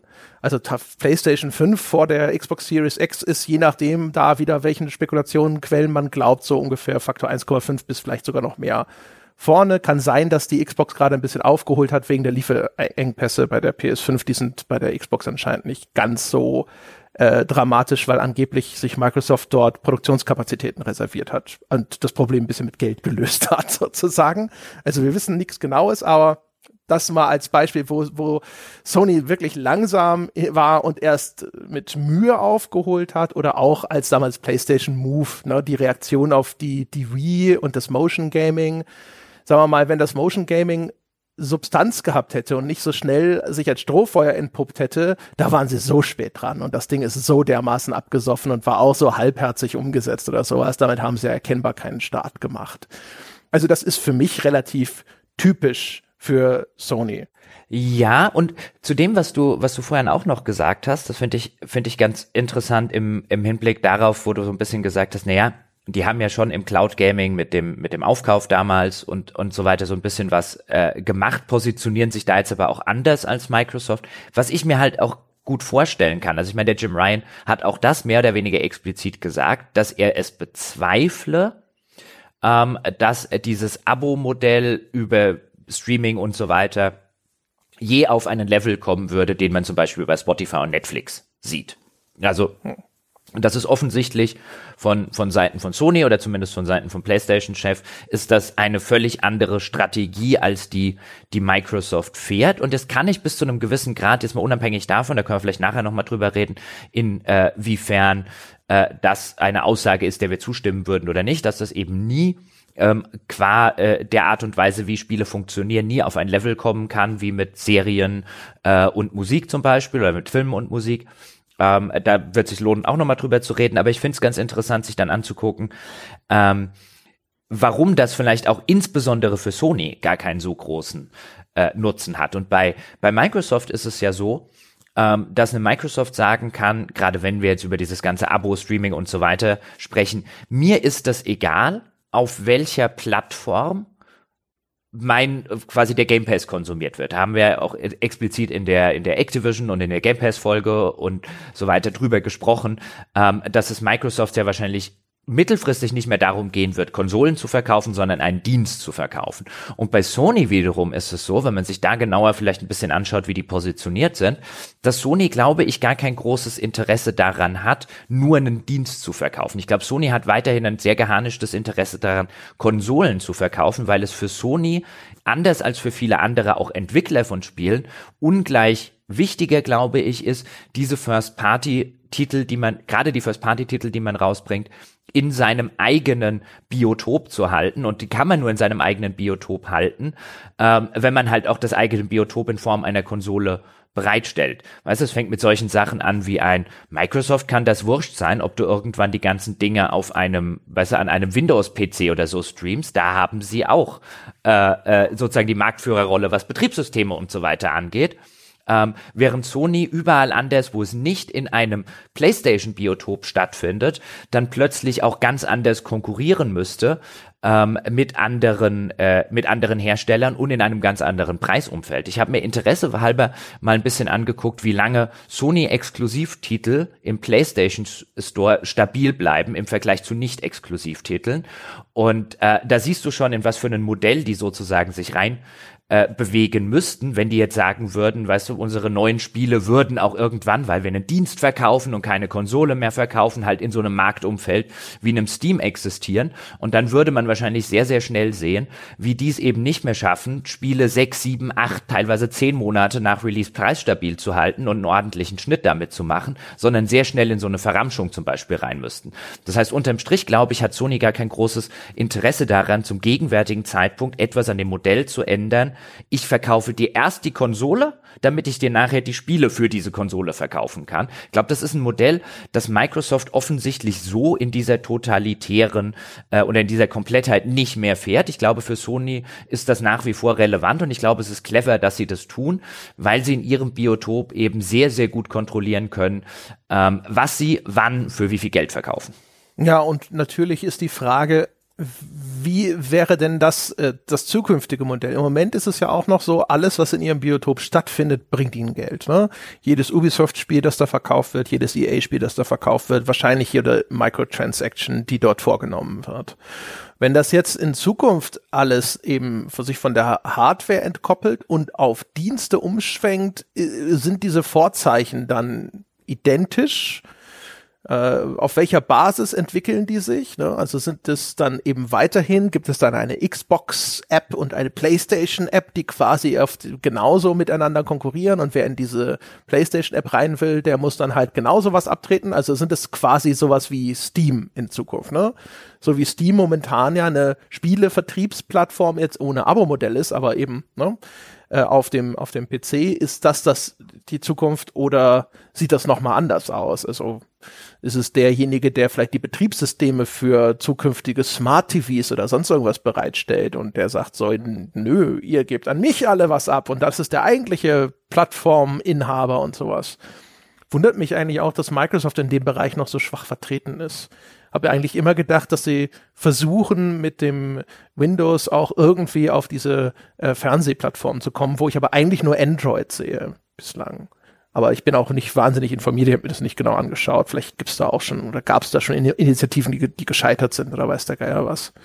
Aber das ist natürlich die große Frage. Ne? Wie kommen sie in dieser Zukunft dann auch in die gleiche Position, wo sie an allem so richtig schön mitverdienen können? Ja, beziehungsweise in der Position sind sie ja schon. Warum sollten sie an dieser Position was ändern? Nämlich die, wie ich sie gerade genannt habe, die Position, wir verkaufen dir die Plattform, ähm, auf der du danach unsere und auch die Spiele von anderen Leuten äh, kaufen kannst. Ähm, ich würde auch an Sonys Stelle sagen, bloß weil Microsoft an dieser Prämisse jetzt rüttelt, heißt es noch lange nicht, dass man selber daran mitrütteln muss, solange diese Prämisse bei einem noch ganz gut funktioniert. Ja, und vor allem, ähm, und solange du kein alternatives alternative Vision hast sozusagen. Ne? Umgekehrt, und was man natürlich auch immer bedenken muss, ist, Sony sind aktuell relativ klar der Marktführer. Äh, es ist natürlich aus der Position des, wenn man so möchte, des Angreifers, also ne, aus der Microsoft-Position, ist es viel einfacher zu sagen, bei uns muss sich was ändern, weil wir wollen ja Nummer eins sein und bislang hat das nicht geklappt. Wenn wir das traditionelle Konsolenmodell so fortführen, dann bleiben wir Nummer zwei hinter PlayStation. Ich meine, das ist inzwischen einigermaßen äh, absehbar, würde ich mal behaupten. Selbst in ihrem absolut besten Jahrgang mit der Xbox 360 wurden sie international hinterher nur in Anführungsstrichen Zweiter. Eigentlich war die Wii die Eins und die waren zwei und drei, aber das ist noch eine bisschen andere Kategorie. Ich, und ich glaube aber, ich glaube noch nicht mal, dass es ihnen darum geht, dass sie jetzt unbedingt Erster sein wollen. Ähm, ich, nehm, ich glaube, das ist bestimmt schon eine gewisse, eine gewisse Motivation, natürlich intern zu sagen, das wollen wir sein. Aber ich glaube, letztlich geht es ihnen darum zu sagen, das Modell, so wie wir es jetzt die letzten Jahrzehnte haben, das ist für uns zu wenig Wir müssen, wir, wollen hier handfest wesentlich mehr Geld mit Gaming generieren, weil wir glauben, da steckt wesentlich mehr Geld drin. Aber wenn wir dieses mehr Geld, wenn wir diesen viel größeren Markt, der dort draußen existiert, den, von dem wir glauben, dass er dort draußen existiert, wenn wir den anzapfen wollen, dann müssen, dann können wir es nicht mehr, weißt du, mit den Methoden von 1985 machen, sondern dann müssen wir es mit den Methoden von 2022 machen. Ähm, und ich glaube, der, der Urimpetus bei Microsoft ist weniger ein, wie schaffen wir es Nummer eins zu werden, als mehr ein, das, was wir die ganze Zeit gemacht haben, ist ganz nett, aber wir glauben, da draußen ist ein Markt im Gaming, der noch um ein Vielfaches größer ist, in dem gewissermaßen exponentielles Wachstum drinsteckt, den wollen wir anzapfen. Und damit werden wir automatisch Erster. Ja, genau. Also, genau. Also, was da jetzt exakt so die Maßgabe ist. Aber ich meine, auf jeden Fall, sie wollen, glaube ich, nicht so weitermachen wie bisher. Aber das ist halt einfacher, als wenn du wie aus der Sony-Position, wo wenn du jetzt da irgendwie angelaufen kommst in, in, in den Vor Sony-Vorstand und sagst, Leute, wir müssen alles anders machen, da sitzen wahrscheinlich schon einige da und sagen, aber wieso, wir sind Marktführer, alles läuft gut, Kohle kommt rein, äh, warum sollen wir das jetzt in irgendeiner Form riskieren? Das Ökosystem, das wir haben, funktioniert super. Das ist ja eigentlich auch etwas, was der Jim Ryan sagt. Ne? Der sagt doch, es läuft doch alles total toll bei uns. Wir sind der Meinung, unser System, so wie es ist, ist total spitze. Warum sollen wir daran was ändern? Ja, und es ist auch. Also ich habe es ja vorhin erwähnt. Ich habe dann mal so bei ein paar Testsachen geguckt, ähm, was zum Beispiel so eine Preisstabilität in einem PlayStation Store äh, angeht, insbesondere für die Spiele, die halt, die halt Sony sozusagen kontrollieren oder zumindest mitkontrollieren kann, weil sie Exclusive-Titel sind. Und so ein schönes plakatives Beispiel ist Demon's Souls, also das äh, Remake für die PS5, wenn man das vergleicht mit Assassin's Creed Valhalla. Ähm, beide Spiele ungefähr zum selben Zeitpunkt rausgekommen.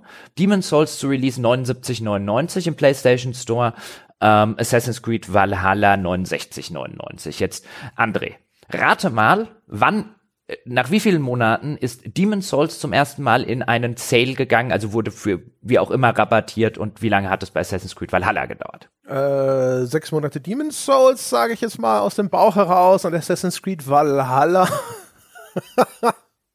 einen Monat. Sehr gut. Ja, es waren sieben Monate bei Demon's Souls. Demon's Souls ist nach sieben Monaten von 79 runter auf 69. Assassin's Creed Valhalla schon nach vier Wochen runter von 69,99 auf 48,99. Ist eigentlich schon äh, fast schon ulkig, ne? Also mhm.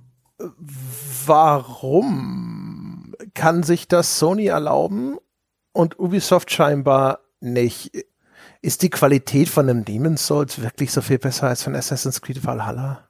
Ich weiß es nicht. Vielleicht sagt sich Sony auch bei einem ähm, weißt du, bei einem Demon's Souls geht's mir nicht, gut, das ist jetzt ja, ich weiß nicht inwiefern, das ist jetzt ja nicht nur Sony, die dort äh, drin stecken, das ist ja nicht denen ihre eigene IP. Ähm, aber die sagen sich vielleicht auch schlicht und ergreifend, was wir müssen oder wollen im Gegensatz zu Assassin's Creed äh, oder zu Ubisoft insbesondere nicht in drei Monaten sagen können, aber wir haben im, im Jahresbericht, im Finanzbericht, ja, wir haben so und so viele Millionen Assassin's Creed Valhalla verkauft. Und um das sagen zu können, müssen wir halt nach vier Wochen den Preis senken, weil sonst haben wir die nicht verkauft. Vielleicht ist das bei Sony einfach nicht, äh, nicht so wichtig, dass die mit verkauften Zahlen hantieren können, auch in einer Öffentlichkeit und ihren Investoren gegenüber. Zumindest bei Sony ist es ja ziemlich häufig so, dass man eher Schwierigkeiten hat, rauszufinden, wie sich ihre Spiele verkauft haben während sehr viele andere Unternehmen ähm, ja gewissermaßen mit diesen Zahlen nur so rumwedeln. Möglich, ja. Ich glaube übrigens, Demon's Souls könnte Sony schon gehören, die IP. Echt, die gehört Sony? Könnte mir das gut vorstellen, weil das war ja ein PlayStation 3 Exklusivtitel damals. Könnte mir schon vorstellen, dass die sich das eingesäckelt haben gab ja auch nie eine Demon's Souls Fortsetzung. Es, und es gab, kommt, als nächstes kommt ja Dark Souls und nicht Demon's Souls 2. Dafür wird es vielleicht schon Gründe geben. Hm, das kann natürlich gut sein. Hatte ich gar nicht großartig. Ich hatte es jetzt einfach abgespeichert als ein, äh, die gehört äh, wem anders, aber es kann, ja, du hast recht. Kann gut sein. Ja. Wow. Ja, aber auf jeden Fall, ne, man merkt, sie haben, es, also es gibt ja sagen wir mal, positive und negative Dinge. Ne? Und dass Sony, so, sage ich mal, ein bisschen behäbig ist, ist ja jetzt erstmal nur eine Beobachtung, jetzt nicht per se schlecht. Ne? Wie gesagt, aus ihrer jetzigen Position heraus macht es auch Sinn, jetzt nicht sofort panisch zu werden, weil irgendwie die Konkurrenz der Meinung ist, sie haben gerade die Zukunft des Gamings identifiziert. Ich habe ja den Verdacht, dass Microsoft da schon einen ganz guten Riecher hat mit diesem Weg in Richtung Abosysteme auf eine längere Zeitebene gerechnet. Von daher bin ich ja immer der Meinung, irgendwann wird Sony reagieren müssen. Ich glaube übrigens auch, dass sie Zeit gewonnen haben durch Corona. Also dadurch, dass diese Lieferengpässe sowohl bei Ihnen als auch bei Microsoft die ganze Zeit Bestand hatten, hat sich diese Konsolengeneration locker um ein Jahr verlängert, würde ich tippen. Wenn nicht sogar mehr. Und das ist einfach Zeit, die sie sowieso schon mal jetzt gewonnen haben. Ne? Also der einfach Änderungen im Markt nicht so schnell mhm. vorangegangen sind, wie das normalerweise der Fall gewesen wäre.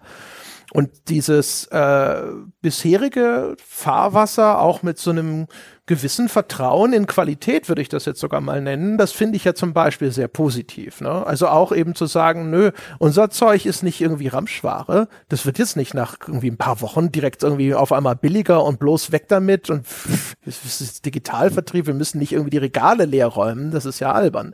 Den, den Kram spielen wir nicht mit.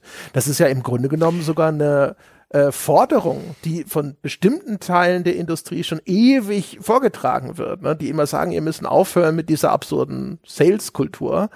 Nur das ist natürlich nicht das, was sich durchgesetzt hat. Und es ist halt natürlich, ähm, ich stimme dir völlig zu, aber es ist natürlich auch handfest einfacher, wenn du halt dein Biotop kontrollierst. Und dein Biotop kontrollierst du natürlich am besten dahingehend, dass du derjenige bist, der die Konsole verkauft hat, auf dem die Leute spielen.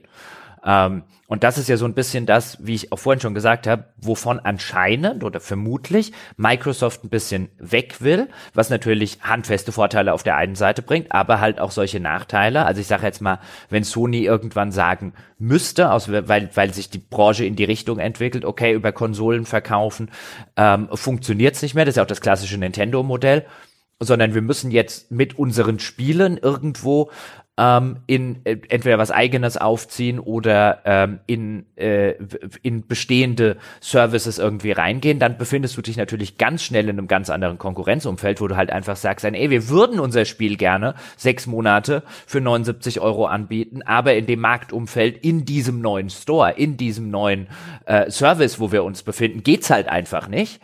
Ähm, äh, weißt du, dann, dann, dann ändert sich natürlich was an deinem Modell. Und solange du natürlich kontrollierst, auf welcher Plattform oder die Plattform, auf die, auf der die Leute, die deine Spiele spielen wollen, auch die Plattform brauchen, weil sonst können sie deine Spiele nicht spielen. Also das nährt sich ja gegenseitig.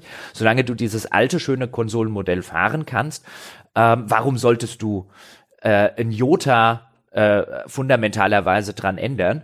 Zumal wie es ja, also der, der, die, die Argumentation von, von äh, Jim Ryan, ähm, er sagt hier im Interview, ich zitiere es mal kurz auf Englisch, but the medium of gaming is so very different to music and to linear entertainment that I don't think we'll see it go to the levels that we see with Spotify and Netflix. Ähm, und das ist ja ein Argument, was man auch aufmachen kann. Sehr interessant, dass jetzt die beiden großen Konsolenhersteller eigentlich in unterschiedliche Zukünfte wetten. Letztlich ist es ja eine Wette auf eine Zukunft, die kommen wird. Sony wettet drauf, dass es, wie Jim Ryan das sagt, halt einfach Spiele fundamental anders funktionieren, eine fundamental andere Form von Unterhaltung sind als eben Filme, Serien und Musik, so dass dieses Abo-Streaming-Modell la Netflix, la Spotify für Spiele nie so groß werden wird wie für andere Medien und Microsoft wettet auf das Gegenteil. Und am Ende gucken wir mal, wer gewinnt. Ja, ich meine, wo er sicherlich recht haben wird, vermute ich mal, ist natürlich, dass das nicht eins zu eins so groß wird. Ne? Also da, es wird jetzt nicht unbedingt zwingend eins zu eins Zahlen von Netflix und Spotify erreichen können. Muss es ja auch nicht. Also äh, sondern es, es ruft ja auch jetzt schon zum Beispiel völlig andere Preise auf im Einzelverkauf jetzt als diese Medien. Dementsprechend wird es vielleicht auch im, bei den Abo-Modellen nochmal sich mehr rausnehmen können. Was aber da nicht einkalkuliert ist, ist natürlich eben, was ist denn aber, wenn sich einfach die, das Medium verändert? Darüber haben wir auch schon in anderen Folgen gesprochen. Wenn es so einträte, äh, wie vermutet. Ne? Also die, die grundlegende Vermutung ist ja, irgendwann ist Streaming marktreif. Danach machen Konsolen eigentlich keinen Sinn mehr, außer vielleicht nochmal als so eine Art Rettungsring für alle, die außerhalb einer notwendigen Internetverbindung existieren. Und ab da kann sowas dann einfach in irgendein Endgerät integriert sein. Dann ist es einfach eine App auf einem Smart TV. Und dann, wenn das erstmal als funktionierender Service existiert, gibt's für diejenigen, die darauf Zugriff haben, die den wirklich vernünftig nutzen können, eigentlich keinen Grund, nochmal 500 Euro für eine Konsole auszugeben. Ähm, so, das ist das eine. Wenn jetzt aber so ein Fall, äh, so eine solche Zukunft eingetreten ist, dann ist ja die Frage, sind das die gleichen Spiele dort, wie wir sie heute kennen, oder verändert sich das Medium? Denn das Medium passt sich ja schon an. Ne? Sei es auf Konsole, welche Genres sind denn dort bevorzugt? Also das klassische Beispiel, die Echtzeitstrategie findet auf Konsole im Großen und Ganzen kaum noch statt, weil das Eingabegerät, der Controller, einfach zur Bedienung dieses Genres nicht gut geeignet ist. Zu PC-Zeiten war sie mal, aber ganz vorne mit dabei. Da hat sich einfach sozusagen der Markt angepasst auf die Rahmenbedingungen, die sich geändert haben. Das dürfte dort auch passieren. Und wenn dort eben jetzt zugänglichere äh, Computerspiele, ne, also sei es einfacher, kürzer, was auch immer notwendig sind, dann wird auch diese Transformation einsetzen. Insofern ist das natürlich, ne, also wenn man jetzt einfach eine Fortschreibung macht, von wegen so, wie die Spiele heute sind und wie der Markt heute ist, ne, das, das wird ja nie und immer das und das äh, erreichen können dann ist das ein bisschen zu eng sozusagen der Blick, glaube ich. Ja, das ist das eine und das andere ist natürlich, ähm, und ich glaube, bei uns im Forum habe ich die Argumentation auch schon gelesen, dass man eben Spiele halt einfach fundamental nicht vergleichen könnte mit äh, Filmen und, äh, und Musik und so weiter. Ähm, und da ist ja auch was dran. Also es ist ja nicht so, als hätte das Argument nicht Hand und Fuß. Ähm, wenn man eben argumentiert, naja, jetzt guck dir so ein, so ein modernes AAA-Spiel an, weißt du, das ist halt vielleicht irgendwie mal 60 Stunden lang oder mal 80 Stunden lang, wenn du es durchspielen äh, möchtest. Gerade alles das, was ja im, im AAA-Bereich gerade super erfolgreich ist, sind ja zu einem erheblichen Teil mittlerweile ähm, absolute Monstren von Spielen. Und das kann man ja oder könne man ja eben nicht vergleichen mit jetzt einem Musikalbum oder mit äh, einer Fernsehserie äh, gerade die Sachen, die jetzt so auf Netflix und Co. erscheinen, haben ja dann häufig mittlerweile nur noch, nur in Anführungszeichen, natürlich acht Folgen oder zehn Folgen und die gehen dann vielleicht eine Stunde, also dann reden wir von zehn Stunden und nicht von 60 Stunden irgendwie fürs neue Assassin's Creed. Und bis zu einem gewissen Grad ist da durchaus was dran an dem Argument, aber ich glaube insbesondere von so einer Core-Gamer-Seite, jetzt nicht mal so sehr von, von Jim Ryans Seite aus, aber insbesondere von so einer Core-Gamer-Seite, geht man da ein bisschen zu sehr davon aus, wie man selbst Spiele spielt. Und wir haben ja in der Vergangenheit schon an so vielen Stellen festgestellt äh, und immer wieder darauf hingewiesen, Menschen spielen Spiele nicht durch. Und ich glaube, in der erheblichen Masse offensichtlich, zumindest die, die sie sich gekauft haben, wenn sie sich dann nicht mehr kaufen müssen, ähm, äh, wird es wahrscheinlich, wird's wahrscheinlich noch eher ähm, äh, den Leuten ein Anreiz sein, einfach in Dinge reinzuspielen. Offensichtlich spielen Leute Spiele an. Spielen Leute Spiele bis zu einem Drittel oder bis zur Hälfte und die allerwenigsten Leute spielen diese, diese, diese Spiele durch. Und ich glaube, gerade dieser Aspekt, dass bis auf eine relativ geringe Zahl von Core-Gamern, die halt einfach sagt, das Spiel, das ich mir kaufe, das spiele ich halt auch bis zum Ende durch, ähm, ja, Spiele fundamental anders funktionieren als Musik und Serien, aber gerade in dem Bereich, wie sie hauptsächlich konsumiert werden, nämlich angespielt werden, ist gerade so ein Streaming, Schrägstrich, insbesondere erstmal so ein Abo-Modell, glaube ich, für sehr, sehr viele Menschen ähm, eine, eine sehr, sehr, äh, sehr, sehr interessante äh, äh, Option, einfach um viele Dinge ausprobieren zu können. Weil ja, sie funktionieren anders und sie funktionieren aber auch auf der Ebene anders, dass ich glauben würde, ich kenne da jetzt natürlich keine Zahlen von Netflix und so weiter, dass sie zu viel, viel größeren Teilen nicht von Anfang bis Ende konsumiert werden, wie alle anderen Medien da draußen. Und ich glaube, das Abo-Modell hilft insbesondere da, ähm, weil die Leute eben dann sagen, sobald mir das langweilig wird oder ah, ich habe mal eine Stunde reingespielt ähm, oder nach zehn Stunden, boah, das ist mir jetzt zu groß, da habe ich keinen Bock drauf, was ist denn das nächste, was da liegt? Und äh, der, da die Absprungrate bei Spielen sowas von unfassbar gewaltig hoch ist, ist halt das Abo-Modell mit einem, da ist sofort das andere, für das du kein Geld ausgeben musst, glaube ich, sehr, sehr lecker. Ja, und es wird halt auch einfach eine viel, also eine ganz andere Form von Selektion einsetzen. Also bisher hast du ja Marktplätze, wo es so ein bisschen Fire and Forget ist. Ne? Also jemand kauft dieses Spiel, damit ist die Kohle eingenommen und fertig. In so einem zukünftigen Abo-Modell sind dann aber die, die, die maßgeblichen Kriterien für Erfolg auf einmal andere. Also wenn da jemand ein Spiel nur fünf Minuten spielt und dann wieder liegen lässt, wenn der schon vorher seine 10 Euro dafür bezahlt hat, ist dir das egal. Die, die Kohle ist da. Wenn das in einem Abo-Modell passiert, ist das nicht mehr egal. Dann kann es sein, dass sowas dann eben schneller aussortiert wird, zum Beispiel.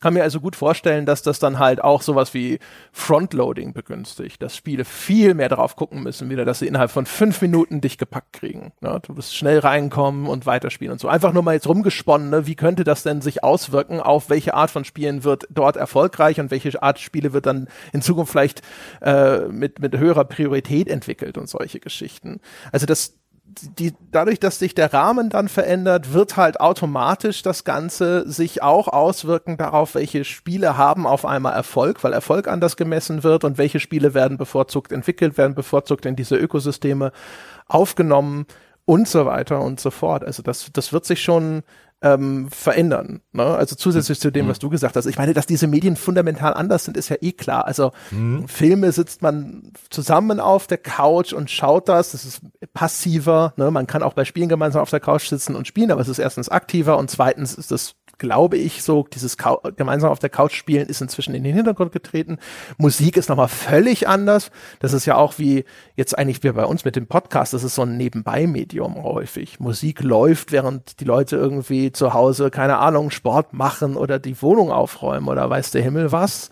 Äh, gibt gar, gar nicht so viele Leute, die sich bewusst hinsetzen und sagen, jetzt höre ich Musik, so wie man einen Film guckt zum Beispiel. Und selbst beim Film ist inzwischen sowas wie Second Screening. Da läuft Netflix als Raumbeschallung, während die Leute auf Twitter scrollen und ähnliches. Also das ist kategorisch was anderes, weil Spielen ist stärker, ist halt involvierter. Und von daher kann ich mir, will ich schon zustimmen, dass Spiele wahrscheinlich deswegen nicht die gleiche un unglaubliche Masse erreichen kann, wie das zum Beispiel bei Film und Musik ist. Aber das heißt nicht, dass das nicht trotzdem das Modell ist, innerhalb dessen sich ein Großteil oder der größere Teil der Zukunft des Spielemarktes abspielt. Interessant an der Stelle ist ja übrigens auch, dass äh, Sony ja schon vor etwas längerer Zeit bekannt gegeben hat, dass sie in den nächsten zwei Jahren mindestens sechs Live-Service-Games auf den Markt bringen wollen. Und das passt ja auch ein bisschen in genau diese Strategie, die sie jetzt fahren. Und auch das deutet zumindest der Jim Ryan in dem Interview auf Game mit Games Industry Biz zum Beispiel, deutet es ja an. Aus seiner Sicht ist die größte Entwicklung, auch was so ein, was so Massenmarkt und natürlich dann auch unter dem Strich handfest finanzielle Natur angeht, der letzten, der letzten sonst wie vielen Jahre im Spielebereich sind Live-Service-Games. Und auch da, wenn du auf Live-Service-Games setzt, und das könnte ein bedauerlicher Trend im Falle von Sony sein, weil die bislang ja diejenigen waren, bei, wo man eher noch gesagt hat, hier kaufst du so einen Horizon Forbidden West, ähm, kaufst einen Demon's Souls und kriegst halt nicht auf den Sack gegangen die ganze Zeit mit den, mit den Mikrotransaktionen ähm, mit dem hier noch irgendwas ausgeben, da noch irgendwas dazu kaufen und so weiter. All das, über was wir uns und viele Leute da draußen äh, uns bei anderen Spielen schon beschweren. Am Ende geht jetzt Sony diesen Weg aus, ja, weil es halt ein kapitalistischer Konzern ist und weil sie am Ende dahin gehen, wo sie glauben, dass die Kohle liegt. Aber wenn du natürlich identifiziert hast, für dich jetzt zumindest für die Nahzukunft, ein ein Service-Game, dann guckst du natürlich auch viel mehr. Und ich glaube, Microsoft an sich, wir werden sehen, was sie da jetzt machen, äh, mit auch mit den zugekauften Entwicklern und so weiter. Aber eigentlich macht ihr in einem Subscription-based Modell ein Subscription-based Live-Service-Game ähm, relativ wenig Sinn. Also die Leute, die, und davon gibt es ja mittlerweile viele, einfach das ganze Jahr GTA Online spielen oder das ganze Jahr Genshin Impact spielen oder das ganze Jahr Rainbow Six Siege spielen und, und, und. Und vielleicht zwischendurch mal hier ein oder zwei Spiele reinspielen. Warum sollten die dir in einem Abo-Modell für dieses Spiel, wo sie dann wieder als eine Art Abo-Modell oder mit Mikrotransaktionen wiederkehrende Zahlungen machen, ähm, im ersten Schritt dir für dein Abo-Modell für dieses Spiel Geld bezahlen? Ähm, und wenn du aber drauf setzt, selber sechs neue von diesen Dingern zu machen, dann sagst du vielleicht, hey, unsere Abo-Modelle sind halt nicht das übergeordnete Abo wie einen Game Pass, sondern wir setzen darauf, dass die Leute innerhalb dieser eigenen Spiele uns das Geld bezahlen. Das scheint hier viel eher die Strategie zu sein und auch die könnte aufgehen. Mhm. Es kommt ja ein bisschen drauf an, also wir haben genügend Spiele, die ja auch, also auch ein GTA, ne, das hat ja auch erstmal ursprünglich 60 Euro abgenommen, um dann der trotzdem noch mit äh, Nachmonetarisierung das Geld aus der Tasche zu, zu ziehen. Gut, aber und, da könnte man wenigstens sagen, die 60 Euro war die echt umfangreiche Singleplayer-Kampagne. Ja, und du musst jetzt ja auch schon an Sony das Abo, die Abogebühr abdrücken, um GTA Online zu spielen weil du den Multiplayer ja sonst nicht nutzen kannst. Genau, und jetzt demnächst kannst du auch noch äh, für GTA Online Plus bezahlen. Ja, genau, die haben jetzt nochmal ihr zusätzliches äh, Abo, Schnickschnack, nix da, ne? Ja, genau. Aber wenn ich jetzt sage, ein, ich meine, du hast natürlich recht, sachlich, wenn du sagst, ein, du musstest ja jetzt schon eine Abogebühr dafür bezahlen, es nannte sich PlayStation Plus. Die ist ja mittlerweile so eingepreist bei den meisten Leuten, glaube ich, dass man an die sozusagen gar nicht mehr denkt. Das ist ja wie die Konsole gekauft zu haben, PlayStation Plus zu haben, wenn man online äh, spielen will. Aber ich glaube, wenn du jetzt sagst, ein, es kostet dich monatlich 14,99 zum Beispiel, ja, GTA 5 online spielen zu dürfen, auf meiner Konsole, weil es halt bei mir in diesem Game Pass Ding irgendwie drin ist. Und in dem Spiel will ich aber für GTA Plus von dir nochmal irgendwie 12,99 Euro im Monat. Ich glaube, das ist halt schwieriger zu verkaufen. Also ich glaube, ja, gerade dieses Service, ja. Ich glaube, die schreckliche Wahrheit ist, es wird trotzdem funktionieren. Ich glaube, die Leute werden das einfach hier so, äh, wie sagt man, im Englischen heißt es compartmentalisen, also kom also, ne, sie werden es auf jeden Fall geistig trennen. Die werden sagen, ich habe ja mein Game Pass-Abo, dafür habe ich Zugang zu dieser Bibliothek von 200 Spielen oder was auch immer, oder mein PlayStation Plus Extra, dadurch habe ich Zugang zu dieser Bibliothek von 400 Spielen. Jetzt spiele ich gerade gerne GTA Online. Und dieses Abo von GTA Online, das ist halt davon separat. Also die Befürchtung wäre, das wird viel besser äh, funktionieren, als man sich es wünschen würde. Was ich übrigens auch super interessant fand, ich habe jetzt im Vorfeld zu dieser Folge mal geguckt, weil du hast vorhin ja schon angesprochen, ein, wenn wir mal davon ausgehen, dass es diese, dass diese Abo-Modelle in Zukunft zunehmen werden und immer populärer werden, wie misst, wie misst man denn in solchen Abo-Modellen eigentlich Erfolg? Und das führt natürlich, wie man den Erfolg misst, dann auch dazu, was du vorhin schon gesagt hast, ob Spiele frontloaded werden, im Sinne davon, dass es am Anfang noch viel, viel mehr knallen muss, damit die Leute halt in den ersten Minuten am Ball gehalten werden, weil sie das Spiel weiterspielen sollen und so weiter und so fort. Da könnte man ja auf handfeste Änderungen am ganzen Game Design, an der Art, wie Spiele entwickelt werden und, und, und, könnten uns ja ins Haus stehen. Und jetzt habe ich mal geguckt, was sagt denn und was kann man ablesen, wie Netflix zum Beispiel Erfolg abmisst. Und oh boy, da ist, kannst du ein paar Tage mit beschäftigt sein, mit dieser Frage alleine. Das scheint auch so zu sein, dass da Netflix intern ähm, äh, in den letzten Jahren auch immer mal wieder was umgestellt hat. Und was sie mehr oder weniger auch der Netflix-Chef jedes Mal sagen, wenn die Sprache darauf kommt, ist, oh boy, Erfolg messen in unserem Modell. Oh boy. Ähm, und so die richtige, also das, das ist so ein Eindruck, der halt einfach entsteht, auch durch teilweise Bäumchen wechselt das Spiel in den Strategien, die man dort angewendet hat oder die man zumindest nach außen erklärt hat, wirkt es immer noch so, als sei man dort schon auf der Suche nach einem nach einem richtig guten, allumfassenden Weg, um zu sagen zu können, war die Serie, der Film und so weiter ähm, sind besonders äh, sind besonders erfolgreich. Und das mag jetzt auf den ersten Blick ein bisschen komisch wirken. Weißt du, man kann ja, weißt du, du stehst ja da und sagst, na ja, wenn den Film jetzt 50 Millionen Leute geguckt haben, ähm, dann wird er schon, dann, dann, dann wird sich das doch schon gelohnt haben. Und Netflix sagte, nein, nicht, nicht, also es wird jetzt kein Flop gewesen sein, so ist es nicht. Ähm, aber nicht zwingend, weil die Sache ist ja die, wie du es vorhin auch schon selber gesagt hast, wenn ich ein Spiel für 50 Euro verkaufe, dann ist es mir wurscht, ob der Typ das nie anfasst, nicht mal installiert, ob er es eine Minute spielt und dann sagt, boah, scheiße, ähm, ob er es durchspielt, ob er es achtmal durchspielt und so weiter und so fort. Kann mir im ersten Schritt egal sein. Das sollte demjenigen natürlich gefallen oder derjenigen, damit sie möglicherweise den Nachfolger oder andere Spiele von mir verkaufen. Aber wie lange die die spielen, kann mir völlig egal sein. Ähm, in einem, in einem Streaming-Modell würde man jetzt sagen, kann mir es egal sein, wie lange die die spielen? Weil woher will ich denn wissen, das ist ja immer die Schwierigkeit, waren die Leute Abonnent wegen diesem Spiel? Ähm, und da gibt's ganz interessante Sachen, was Netflix zum Beispiel zumindest eine Weile gemacht hat. Ich weiß nicht, ob du das jemals gehört hast. Ähm, äh, äh, sie nannten es, äh, ich glaube, Valued Time. Schon mal gehört? nee, kommt mir nicht bekannt vor. Ähm, und zwar, du könntest jetzt ja sagen, haben sie anscheinend am Anfang gemacht, dass sie solche äh, ähm, einfach die, die, die, die, Zahl der geguckten Stunden einer Serie oder eines Films genommen haben, einfach gesagt haben, wir können ja vergleichen, nicht nur wie viele Leute haben den Film geguckt oder die Serie oder reingeschaltet, ähm, äh, wir können das ja auch alles zusammenzählen. Also insgesamt wurde die Serie 667 Milliarden Stunden geguckt oder so. Dann haben sie aber festgestellt, das ist nicht die Metrik, mit der wir was anfangen können, um es in Relation zu setzen, dahingehend, wie wichtig diese Serie oder dieser Film war, um Neuabonnenten zu gewinnen. Weil das ist ja, wenn du ein Abo-Modell hast, ist das ja deine relevante Kennzahl, Neuabonnenten, Wachstum. Also kamen sie auf die Idee, so etwas wie Valued Time ähm, zu machen, was bedeutet, dass sie die geguckten Stunden in Relation zu den anderen geguckten Stunden des Nutzers gesetzt haben. Was bedeutet, Sie haben sich zum Beispiel angeguckt, hat derjenige 75 Prozent seiner Netflix-Zeit diese Serie geguckt?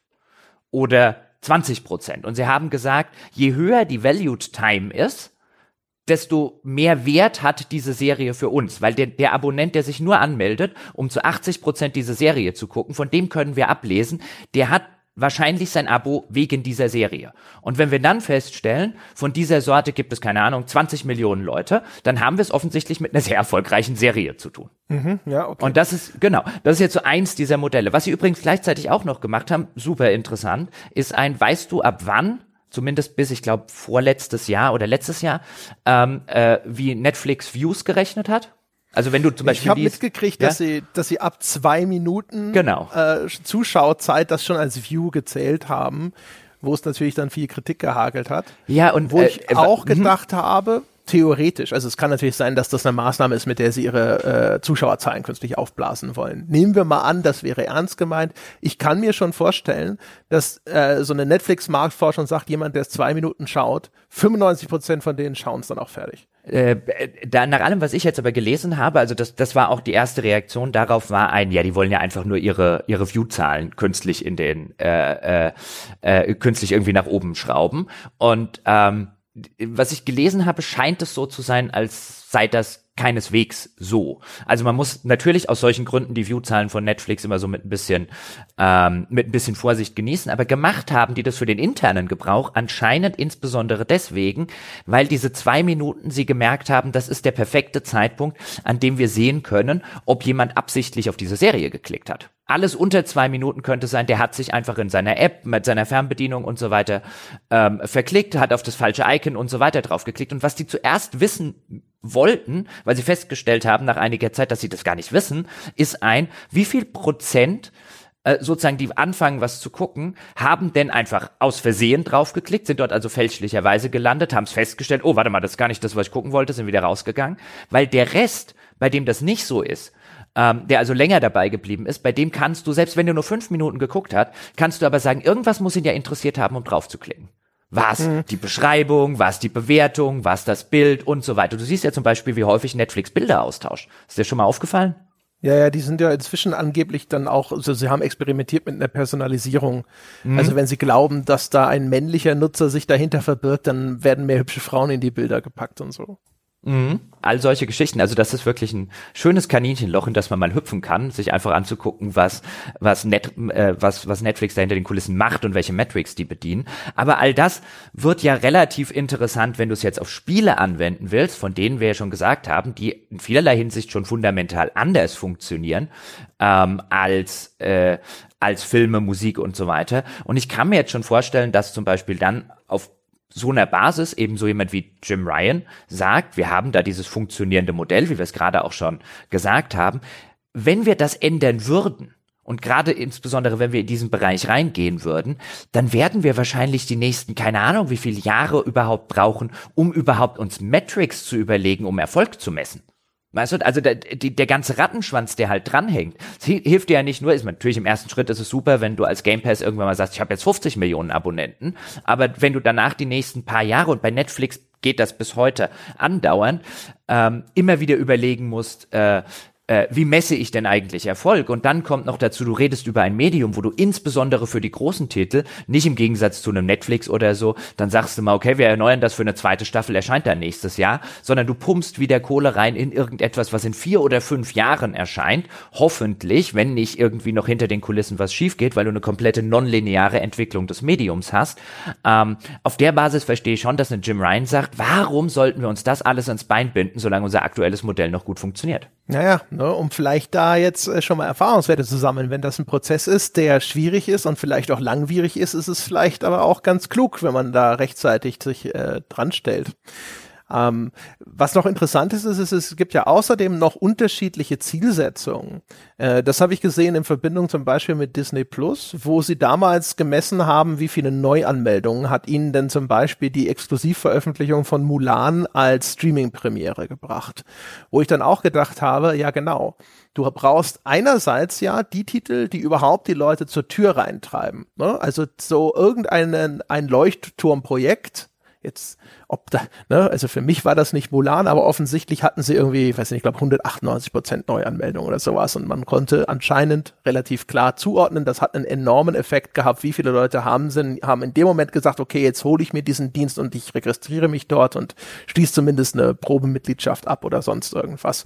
Ne, also dieses Ding, was ist ein guter Titel? Ein Leuchtturm für die User-Akquise. Das ist aber vielleicht ein ganz anderer Titel als der, der ihn dann im System hält. Du willst ja wahrscheinlich irgendwo vielleicht so Flagship-Titel, die ganz viele Leute zur Tür reintreiben, aber dann willst du eigentlich ja vielleicht günstigere Titel haben, auch jetzt hier einfach nur mal so spekuliert, wie man darüber nachdenken kann, ne? die diese Nutzer lange binden. Also Titel, die dann vielleicht auch eine lange Playtime haben oder sowas. Ne? Wenn, wo man dann sagt, so hier, äh, Paradox-Spiele, das sind vielleicht nur, weiß ich nicht, 200.000 von den 25 Millionen, die wegen der Paradox-Spiele da sind. Aber die hängen drei Jahre an diesen Spielen und sind so lange zahlen die brav ihre Abogebühren. Deswegen lohnt sich das für uns. Das sind halt ganz unterschiedliche Segmente und auch wieder ganz unterschiedliche Arten und Weisen, wie man eben berechnen muss, was ist denn hinter der Wert von sowas.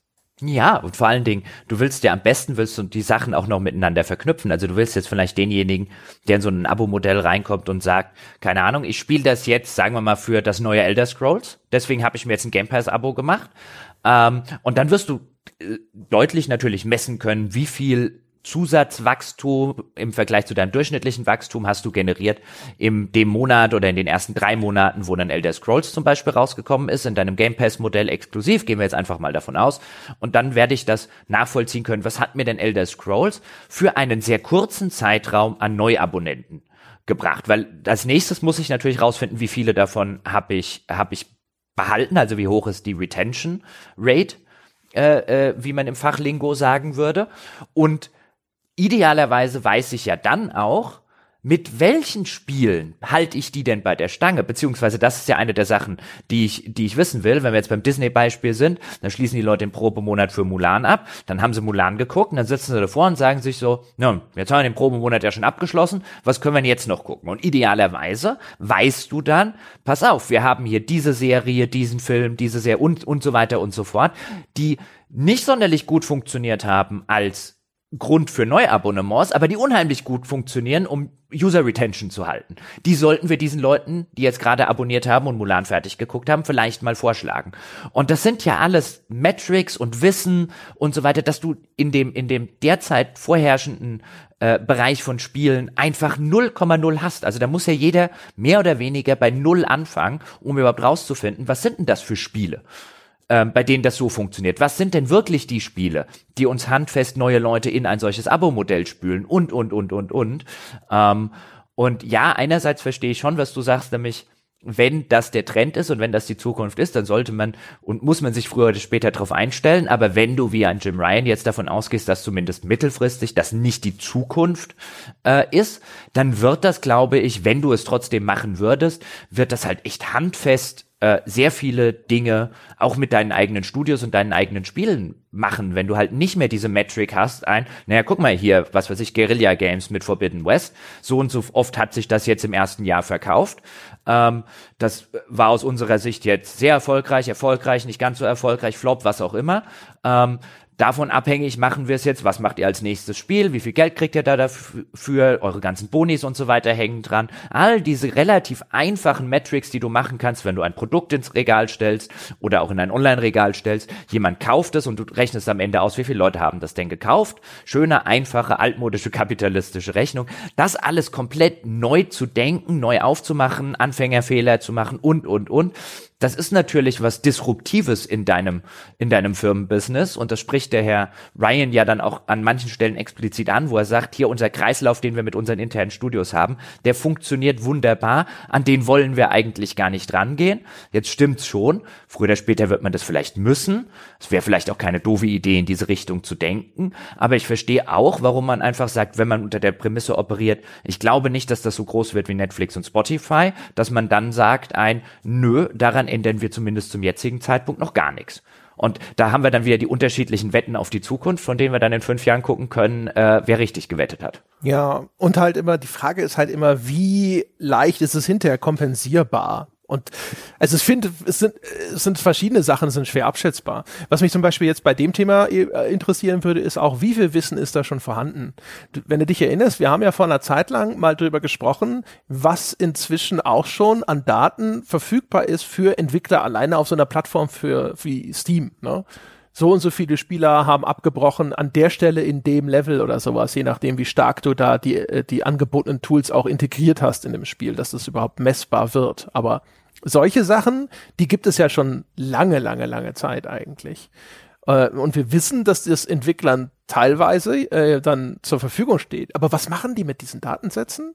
Also stehen die nur da, gucken drauf, sagen, oh, vielleicht gibt es an der Stelle ein Problem in dem Level, gucken wir uns mal an. Oder geht es noch darüber hinaus mit genau irgendwelchen Erwägungen? Ne? Muss ich das besser streamlinen für ein äh, Publikum? Welche Learnings ziehe ich daraus? Und so weiter und so fort. Also ich weiß halt nicht zum Beispiel, wie weit ist diese Expertise verbreitet. Ne? Kann sich Sony hinterher das auch einfach irgendwie, wenn sie es dann mal brauchen, einkaufen? So zwei Big Data Super Specialists da hinsetzen und die sagen ihnen dann schon, was sie brauchen, wie das geht äh, oder nicht wie stark ist das schon bei Ihnen auch integriert? Ne? Also was können die jetzt schon zum jetzigen Zeitpunkt alles messen in Ihrem PlayStation Network? Würde vermuten, einiges, wahrscheinlich so bei Inhouse-Titeln, wo sie vielleicht auch noch Einfluss drauf haben, dass da irgendwas integriert wird, das halt irgendwie noch stärker irgendwo was messbar macht, sogar noch mehr, weiß man nicht alleine über dieses Trophy-System und so wird schon viel an Daten reinkommen. Aber ich habe keine Ahnung. Ich habe keinen Plan, äh, ne, auch wie gut ist das jetzt schon aufbereitet im Hintergrund, was für Tools gibt es schon, um diese Datenflut dann hinterher auch irgendwie konsumierbarer zu machen, aufzubereiten. Das wäre schon auch mal interessant.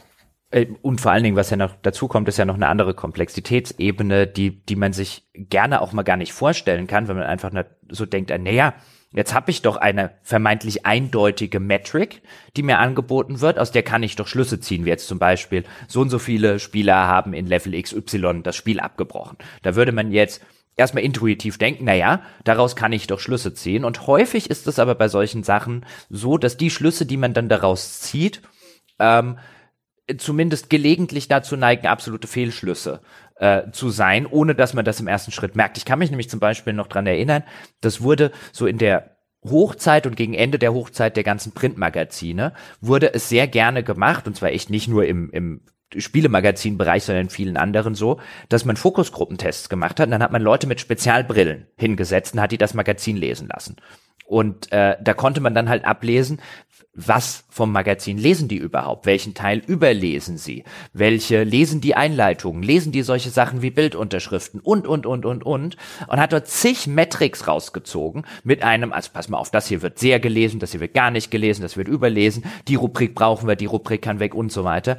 Und messbaren Erfolg am Kiosk und äh, äh, tatsächlich jetzt auch was zum Beispiel die, weißt du, Abonnentenzahl, Leserzahl und so weiter angeht, hat nichts, aber auch gar nichts davon gemacht. Und bei manchen Sachen hat man dann zum Beispiel festgestellt, ein, ähm, man hat aufgrund der Metric etwas gemacht, was im Rahmen der Metric, so wie sie gemessen wurde, eigentlich intuitiv erscheint. Also man hat zum Beispiel festgestellt, niemand liest Editorials in Zeitungen.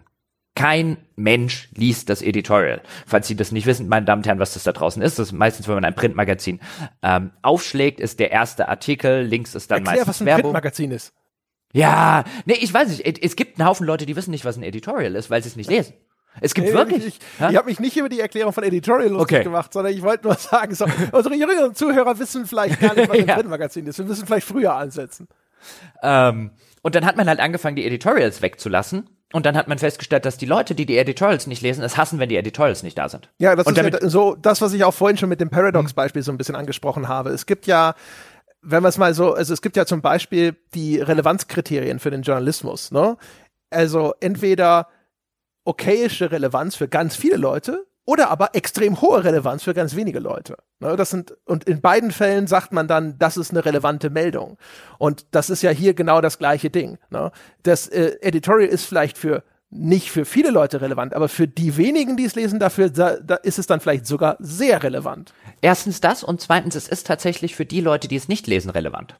Also das ist das Interessante, was man dann, eines der Learnings, die man dann gemacht hat, nachdem man relativ viele Fehler, glaube ich, aus den Metrics geschlossen hat, ist ein, nur weil viele Leute gewisse Artikel, gewisse Rubriken und so weiter nicht lesen, bedeutet es nicht, dass sie es gut finden, wenn diese Sachen weg sind. Ja, das ist wie die Heft-CD und so. Ja, also er gibt, also in dem Bereich hat man äh, relativ vieles rausgefunden, was halt ganz interessant ist, auch auf so einer psychologischen Ebene, weswegen halt, was ist jetzt nur als Analogie oder als Beispiel dafür, warum man auch bei solchen Metrics vorsichtig sein muss, weil sie dir oft nicht das sagen, was du denkst, dass sie sagen. Ja, ähm, das ist ja schon immer so. Ne? Ja, ja. Ich meine, Fokusgruppentests gibt's ja jetzt auch im Film und bei Spielen auch schon ja, lange. Also solche Sachen und da wird auch garantiert ganz viel furchtbarer Shit passiert sein schon, den wir nie erfahren werden. Da werden Änderungen vorgenommen äh, worden sein aufgrund von Feedback von irgendwelchen Fokusgruppentests oder sowas, wo man sich hinterher ins Hirn fasst. Aber ähm, da es wird halt immer. Ne, da, äh, ein nettes Beispiel ist zum Beispiel auch. Ähm, bei uns, äh, wir äh, haben ja gar keine Metrics bei den Sachen, die wir selber ausliefern, aber auf so einer Plattform wie SoundCloud zum Beispiel, auf der wir ja gestartet sind, die hat ja bestimmte Daten immer erfasst und eine Metric, die uns SoundCloud immer angeboten hat, sind Plays. Und Plays, das ist halt jetzt wieder das Netflix-Problem. Ne? Was misst das denn? Und es misst einfach nur, wenn so ein Podcast gestartet wurde. Und am Anfang, als wir noch ganz klein und niedlich und ahnungslos waren, hat man da ja auch drauf geschaut und hat sich gedacht, so, ah, das eine hat 10.000 Plays, das andere hat 5.000 Plays. Das mit 10.000 Plays muss offensichtlich viel attraktiver gewesen sein. Aber das kann sich, das stellt sich dann später raus, wenn du besser verstehst, was diese, diese Zahlen überhaupt bedeuten. Nee, die Folge ist länger. Und deswegen machen die Leute mehr Pausen und starten sie häufiger neu und werden als weiteres Play gezählt. Und dementsprechend kannst du erstmal gar nichts wieder draus ablesen.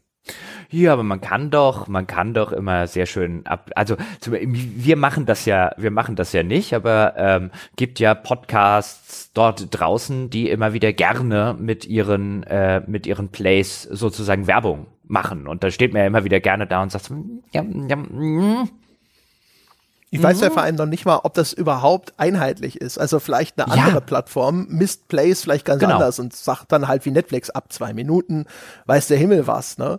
Dann ich weiß nicht, ob das zwischen den Plattformen überhaupt vergleichbar wäre. Genau. Das, äh, da, äh, allein da sind schon solche Sachen. Aber weil ich jetzt auch übrigens auch wieder jetzt neulich am Hörerstammtisch gefragt wurde, ein, ey, wie viel Aufrufe habt ihr denn auf so einem Sonntagspodcast? Und ich dann immer sowas sage wie ein, ich sag die Zahl ungerne, nicht weil ich weißt du, die Zahl nicht sagen will, sondern weil man sonst vielleicht automatisch in Relation mit anderen Zahlen setzt, die vielleicht völlig anders gemessen werden. Also weißt du, wenn du halt keine Vergleichbarkeit in der Messung hast, dann ist jede Zahl, die ich jetzt nenne, nichts wert letztlich. Ja, und ich habe dann immer so ein bisschen die Zahl Angst. auch gar nicht mehr. Nee, ich will, ich, also wenn du mal überlegst, gucken. das ist ja bei uns so verteilt inzwischen. Du hast das Zeug, das über Soundcloud ausgeliefert wird. Du hast die Sachen, die wir direkt ausspielen, wo wir überhaupt die Zahlen nicht wissen. Ähm, dann, äh, ich weiß gar nicht, wie das ist, ob Spotify, das ist eine Einbindung, das müsste vielleicht auch bei Soundcloud dann hinterher zusammenlaufen, aber wäre mir jetzt auch noch, also alles nicht so leicht, ehrlich gesagt. Nee. Und ähm, es wird ja, äh, um jetzt nochmal den Bogen zu schlagen, es wird ja bei, bei solchen Spielerabos und so weiter, wird es ja echt immer komplexer. Ähm, mit überhaupt irgendetwas nachzuweisen. Weil wie gesagt, wenn du dein Produkt in ein digitales oder in ein physisches Schaufenster reinstellst und am Ende einfach zählst, wie viele Leute das Produkt gekauft haben, dann weißt du einige Sachen ziemlich handfest. Und gerade wenn ich irgendetwas in, äh, in der, in der, in der, in der Spiele ähm, in, in, so einer, in so einem Spieler-Abo-Modell habe, dann muss ich ja als allererstes zum Beispiel überhaupt mal rausfinden, was ist denn meine Metric, um rauszufinden, dass jemand das absichtlich gespielt hat. Wie bei Netflix eben diese Zwei-Minuten-Marke. Da mussten die erstmal drauf kommen. Und im Spielebereich wird das irgendwie eine andere Metric-Marke sein. Das wird dann auf deinen Shop ankommen. Kann es, weißt du, beim Streamen natürlich viel leichter, aber kann es passieren, weißt du, wie viele Leute installieren aus Versehen das falsche Spiel?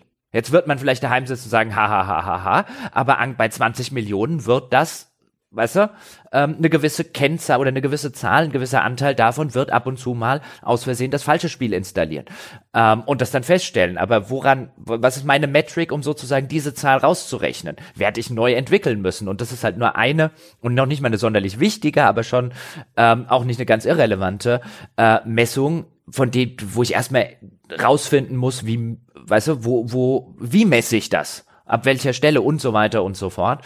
Ähm, ich glaube, da steckt wesentlich mehr auf dieser, ähm, auf dieser, auf dieser Metric-Ebene ähm, in diesem, in diesem Modell des Game Pass, wenn du den halt äh, irgendwann mal auf ein höheres Niveau stellen willst. Ich meine, jetzt wird eingekauft und das sehen wir ja auch gerade, was Microsoft macht. Das erzählen ja auch immer wieder Entwickler, wie viel absurd Geld sie teilweise von Microsoft für ihr Indie-Spiel äh, bekommen, wo, wo die Entwickler sagen, Microsoft hat uns mehr bezahlt, als wir die Dinger verkauft haben. Das kann sich für Microsoft doch gar nicht lohnen.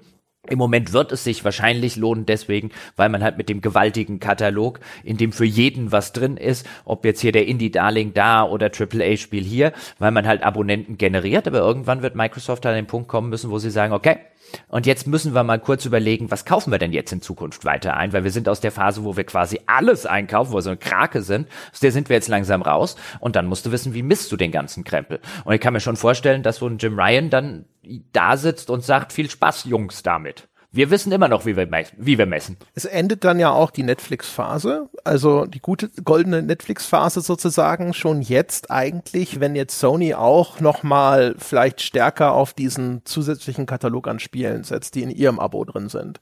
Aber am Anfang, wenn du als Netflix noch allein auf weiter Flur bist, dann hast du halt alles bei dir drin. Und dann hat man jetzt gesehen, auf einmal hat Disney seinen eigenen Channel und sonst irgendwas, dann geht dir der Content aus und du konkurrierst auf einmal mit lauter anderen Anbietern um den vielleicht noch herumschwirrenden, frei verfügbaren Content, insbesondere jetzt so Netflix und Amazon Prime untereinander zum Beispiel. Und das wird natürlich zu einem gewissen Grade auch passieren. Bislang, wenn du dann als Indie-Spielhersteller oder sowas, dann gibt's halt den Game Pass und die kommen und die, die, die äh, umwerben dich oder sogar sowas. Aber wenn du in Zukunft dann jetzt nochmal zumindest einen zweiten hast, bei dem du dich vielleicht auch irgendwie exklusiv verpflichten kannst, dann ist halt nicht mehr alles konzentriert im Game Pass, sondern ein Teil landet eben auch bei Sony und ist dann auch vielleicht nur bei Sony. Und dass das mit den Metriken, wie gesagt, ich glaube, dass das beherrschbar ist und vielleicht sogar bei Spielen ein bisschen einfacher ist, weil die Spielzeiten sind länger. Also ich glaube, weißt du, man wird halt schon irgendwann sagen können, also der hat das jetzt 15 Stunden gespielt, das wird schon irgendwie gut sein für den. Er wird es nicht ganz furchtbar finden. Während so ein Film von zwei Stunden, da langweilt man sich auch mal bis zum Ende durch und äh, wie gesagt, scrollt derweil auf, auf Twitter. Könnt mir vorstellen, dass es vielleicht sogar ein bisschen einfacher ist. Aber du hast halt sau viel Zeug, das du mit einbeziehen musst. Zum Beispiel auch die Shop-Platzierung. Also, ne, wenn ein Spiel, das irgendwie auf der dritten Seite in der 15. Subkategorie von in deinem äh, Game Pass versteckt ist, wenn das trotzdem tausendmal runtergeladen wird, dann ist das, glaube ich, ein stärkerer Indikator, als wenn das Ding, das fett auf der Startseite platziert ist, zehntausendmal runtergeladen wird. Jetzt fiktive Werte, einfach nur beispielhaft, ne? Äh, ich, da wird es sicherlich Zeit und, und Hirnschmalz brauchen, um dann hinterher vernünftige Kriterien zu finden, um zu sagen, was war denn jetzt wirklich ausschlaggebend? Ja, und dann, dann ist halt die Frage, wenn du diese, wenn du diese Metriken irgendwann entwickelt hast, also bei Netflix könnte man ja jetzt schon so auf den Gedanken kommen, dass die in der Zwischenzeit relativ gut geworden sind in dem, was sie da äh, hinter den Kulissen messen und dass das vielleicht einer der Gründe ist, warum wir bei Netflix, würde ich jetzt zum Beispiel sagen, ähm, nur noch im Vergleich zu vor einigen Jahren nur noch, nur noch relativ viel langweilig produzierten Mainstream-Stangenware bekommst. Ähm, das war ja auch so ein bisschen das, was wir, äh, glaube ich, in dem, in dem Podcast so zum Thema Abo-Modell und wo will Microsoft hin, ähm, so ein bisschen gesagt haben, dass halt die Gefahr besteht irgendwann in dieser schönen neuen Welt, dass die Leute halt sehr gut wissen, was gefällt und ähm, dann eben richtig quasi konsequent auf Massenmarkt hinweg halt produziert und Staffeln verlängert und so weiter wird.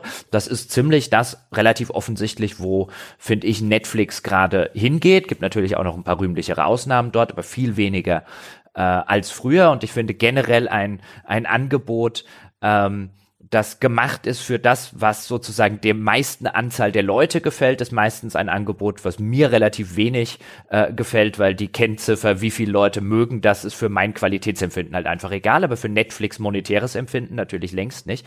Aber du hast halt gleichzeitig sowas wie, ähm, auch wenn ich den Konzern ungerne lobe, aber was Apple Plus halt oder Apple TV ähm, aktuell an ungewöhnlichen, interessanten Serien rausbringt, äh, einfach um Aufmerksamkeit zu generieren, weißt du, im, im Vergleich zu Netflix, da können sie natürlich noch nicht mit der Popularität der Serien mithalten, also wollen sie einen, äh, merkt man den gerade extrem an, wollen sie einen, einen Preis nach dem anderen mit ihrem Kram einheimsen. Da ist so viel interessanter Kram dabei, äh, im letzten halben Jahr erschienen als bei Netflix gefühlt in den letzten drei Jahren zusammen, so dass man zumindest aus Konsumentensicht hier äh, sehr schön aufzeigen kann, bis zu einem gewissen Zeitpunkt wird das durchaus auch sehr positive Effekte haben, weil die Leute, die halt groß werden wollen, werden halt sagen, womit werden wir groß? Wenn Microsoft jetzt zum Beispiel alles andere abgegrast hat oder sehr vieles in dem, in dem ganzen Mainstream-Bereich abgegrast hat. Wir werden groß mit Sachen, ähm, die sich dann Mund-zu-Mund-Propaganda verbreiten, mit denen wir Preise gewinnen und so weiter. Und das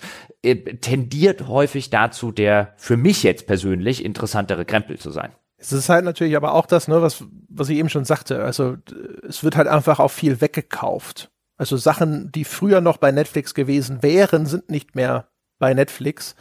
Und das liegt nicht daran, dass Netflix beschlossen hat, dass sie jetzt irgendwie nur noch irgendwie spanische Soaps produzieren äh, oder koreanische Survival-Horror-Dinger äh, äh, da einkaufen, sondern das liegt halt einfach daran, dass jemand anders schon da war und gesagt hat, ich bin Apple, ich habe mehr Geld als du, ich bin, sind sie immer noch die wertvollste Firma der Welt? Wenn, wenn nicht, sind sie halt irgendwo ganz da oben mit dabei. Oder auch jetzt hier Amazon oder sowas Netflix ist schon groß und erfolgreich, aber halt auch da gibt es unterschiedlich große Fische, die in dem Teich schwimmen. Das stimmt natürlich, aber und dafür halten sie sich immer noch ganz gut. Also ich finde es immer wieder erstaunlich, wie wie schlecht ich äh, Amazon eigenproduzierte Serien finde. Ja, genau. Ja, Geld ist halt nicht alles, ne? Und Netflix mhm. hatte halt schon einen einen First Mover Bonus aus der Hölle, ne? Die waren halt einfach Jahre vor allen anderen dran das ist natürlich schon ein, ein riesiges Pfund. Aber man merkt, finde ich auch, also genauso wie du es beschrieben hast, ne? Jetzt mit ihren Eigenproduktionen, das ist, äh, merkt man schon, dass das nicht ihre Kernkompetenz ist, finde ich. Also da sind Sachen dabei, wo man sich schon genauso wie bei Amazon fragt, wie, wie, wie ist das denn zustande gekommen? Wobei da, also ich meine, bei, bei Netflix sehe ich häufiger Zahlen darüber, wie häufig eine Serie und so weiter geguckt wird. Bei Amazon sehe ich relativ selten, eigentlich quasi nie. Also entweder ist es mir noch nie untergekommen oder die geben diese Zahlen nicht so bereitwillig äh, raus. Es kann, weißt du, es kann halt sein, ja, nur weil es für mich nicht funktioniert, dass die Serien trotzdem irgendwie total super laufen. Aber ich habe halt nie bei, weißt du, bei, bei allen, bei nahezu allen, nicht, äh, Amazon Prime Originals habe ich den Eindruck, A, ich finde sie echt nicht gut und B, sie interessieren keinen Toten. Gibt immer mal wieder rühmliche Ausnahmen, so die erste Staffel von The Boys zum Beispiel. Ähm, aber viel davon hinterlässt ja auch gar kein Echo. Ich meine, jetzt haben sie ziemlich viel für das Rad der Zeit ausgegeben. Ich habe die erste Folge geguckt, habe No Thanks gesagt und ich habe seitdem niemanden irgendwo gesehen, der gesagt hat, guck, äh, guck doch mal das Rad der Zeit. Oh, oder ich habe das Rad der Zeit geguckt, total interessant oder sonst was. Das ist so ein, so ein, also quasi so auf so einer, auf so einer kommunikativen Öffentlichkeitsebene ist das voll das schwarze Loch. Ja, wie gesagt, also mal gucken. Ne? Ich denke mal, jetzt hier diese Herr der Ringe-Serie, das wird schon ein Prüfstein werden für ihre Eigenproduktionen. Bin ich auch mal gespannt. Wenn man da hinterher nicht irgendwas hört, irgendwelche pompösen Erfolgsmeldungen, kann man wahrscheinlich schon davon ausgehen, dass das ziemlich ein Schuss in den Ofen geworden ist. Ähm, zumal ich den Schuss in den Ofen stand jetzt einfach schon mal steile These, ja, damit wir noch einen im Sonntagscast haben. Ich prognostiziere, es wird ein totaler Schuss in den Ofen, dieses ja, Ding. Also nicht mal von der. steil, das ist exakt ja. meine Meinung. Ja, aber gut, vielleicht nur weil es deine Meinung ist. Manchmal hast du ja auch steile Meinung. Sieht aber, ja, also ich meine, zumindest sieht es, sieht es bislang entsetzlich generisch und uninteressant aus. Also halt ja. genauso geleckt und seelenlos wie die anderen Amazon-Sachen. Also gerade auch das Wheel of Time.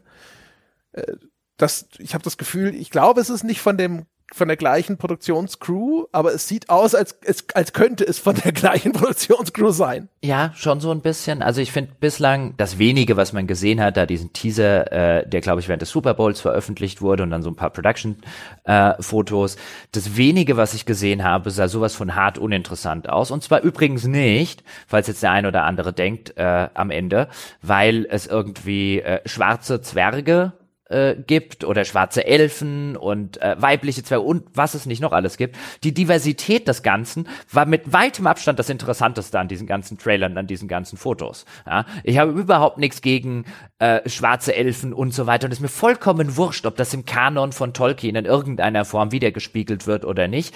Ähm, ich will generell bei, bei Verfilmungen von Vorlagen will ich keine eins zu eins werksgetreue Umsetzung, dann kann ich den Roman noch mal lesen, sondern ich will eine Interpretation des Ganzen und in einer Tolkien-Interpretation, in der es schwarze Elfen und schwarze Zwerge und schwarze Zwerginnen und so weiter gibt oder generell viel mehr People of Color, finde ich im Kern erstmal interessant, auch auf der Basis ein, wie wird denn das eingebunden, wird das thematisiert im Rahmen dieser Fantasy-Handlung, ja oder nein, fände ich auf den ersten Blick erstmal interessant. Aber leider Gottes war das das einzig Interessante. Ja, der ganze Kram ist mir völlig wurscht. Ich wüsste ja das nicht mal. Ich bin mit dem Werk von Tolkien, ich habe zwar die Herr der Ringe, habe ich zwar mal gelesen, aber ich bin damit äh, überhaupt nicht vertraut genug, um zu sagen, ob das jetzt in irgendeiner Form gegen den Kanon verstößt und es könnte mir nicht egaler sein, was mich halt mega stört äh, nicht nur an der Produktion, aber jetzt eben, ne, um, über die sprechen wir jetzt gerade, ist halt, wenn das diese extrem geleckte CGI-Optik hat und dann ich auch noch das Gefühl habe, dass beim Casting der Casting Director von irgendeiner Teeny Daytime Soap eingestellt wurde. Junge, hübsche Menschen, alle viel zu sauber, viel zu ordentlich, alles überperfekt durch diese ganze CGI-Geschichte, alles irgendwie unnatürlich künstlich. Also so ein bisschen wie ähm, 300, äh, nur eben ohne eigentlich noch die in diese überhöhte Realität wirklich reinzuwollen, sondern halt alles einfach nur so glatt gebügelt ich finde, das, das ist einfach was, das finde ich auf einer ganz ästhetischen Ebene inzwischen extrem abstoßend. Da habe ich echt, ich sehe es nur und habe keinen Bock drauf. Weil mehr hat man ja auch nicht. Ich, ne, ich weiß ja nicht, was, was ist jetzt wirklich hinterher die, die Storyline, die erzählt wird. Was sind das für Charaktere oder sowas? ist ja nur ein, so ein Teaser-Trailer, sondern es ist halt vor allem eben diese Ästhetik, die ich einfach als so, ein, so einen seltsamen Kunstraum äh, äh, ja, ja. Äh, empfinde, ich find, ich in find, dem sich nichts Reales abspielt für mich dann. Ich, ich, ich finde, das sieht aus wie ein Superheldenfilm in Fantasy. Also von der, von der Optik und, und Ästhetik des Ganzen. Weil es sieht halt nicht aus wie eine wirkliche Mittelalter-Fantasy, äh, sondern es sieht aus wie die Superhelden-Variante einer, also so Zack Snyders Herr der Ringe. Ja, genau, die, genau diese Zack Snyder Optik. Das mag ich bei ja. dem häufig auch schon nicht. Ne? Bei 300 und äh, so, wo es auch diese direkte Comic-Vorlage gibt, finde ich das dann häufig noch gutierbarer. Als 300 rausgekommen ist, war das auch noch neu. Und jetzt zum Beispiel, also auch wenn ich so ein Justice League sehe oder sowas, das ist mir dann auch häufig alles viel zu geleckt und oh. Äh, ich möchte übrigens, aber das scheinst du ja dann nicht gemerkt zu haben, ich bin, äh, was die Diversity des Ganzen angeht, ja, wo du sagst ja, gar nicht, mir, mir doch egal, was der Kanon sagt, richtig so. Aber es gab ja nicht nur Leute, die sich über den Kanon aufgeregt haben, sondern es wurde sich ja auch beschwert, schwarze Zwerge seien ja völlig unrealistisch. Ja, was für einen Bullshit und lasst mich mit eurer Politik in Ruhe, weil die Zwerge leben ja unter der Erde, ja, und unter der Erde, wo kein Sonnenlicht äh, äh, regelmäßig draufkommt, kann sich ja keine dunkle Hautpigmentierung entwickeln. Und wo man dann so da sitzt und sagt, wenn das dein Problem in einer Erzählung mit ähm, Sauron, Nazgul, Drachen, äh, Gandalf der Weiße und so weiter ist, dann hm, ich verstehe vor allem nicht, warum sind die Leute dann aber nicht schon alle aufgesprungen und haben sich über Gimli beschwert, weil der ist ja dann eindeutig auch noch nicht blass genug. Also, weißt du, wenn wir jetzt denken, die müssen alle aussehen wie irgendein so Höhlenmolch, der quasi, einen, also so, ne, so diese Albino-Wesen, die man da irgendwie in, als Höhlenlebewesen kennt, ja, vor dann wäre das ja auch schon too much. Oder die Tatsache, wieso können die überhaupt, äh, äh, weißt du, wieso sehen die noch? Wieso hat sich da nicht der, weißt du, wenn wir auf dieser Basis argumentieren wollen würden, ja, dass die über so viele äh, ja, genau. Wieso orientieren sie sich nicht mit Ultraschall oder Ja, wieso so? können die überhaupt noch sehen? Und beziehungsweise, wenn sie noch sehen können, wieso werden die nicht sofort blind, wenn sie an die Oberfläche kommen? All das, es geht ja in solchen solchen Sachen zu, weißt du, klar wird es auch immer mal wieder von jemandem, der sich noch nicht so viele Gedanken hat, irgendwie mitgeplappert, aber zu 95 Prozent davon geht's ja darum, eigentlich zu sagen, ein, ich will in meiner Herr der Ringe Fantasie keine Schwarzen. Ja, und da ich das nicht sagen kann, weil dann klinge ich ja wie ein blöder, wie ein blöder äh, Rassist, sage ich halt, dann ist ja unrealistisch, wenn es Schwarze gibt in einer solchen Fantasy-Erzählung. Ah.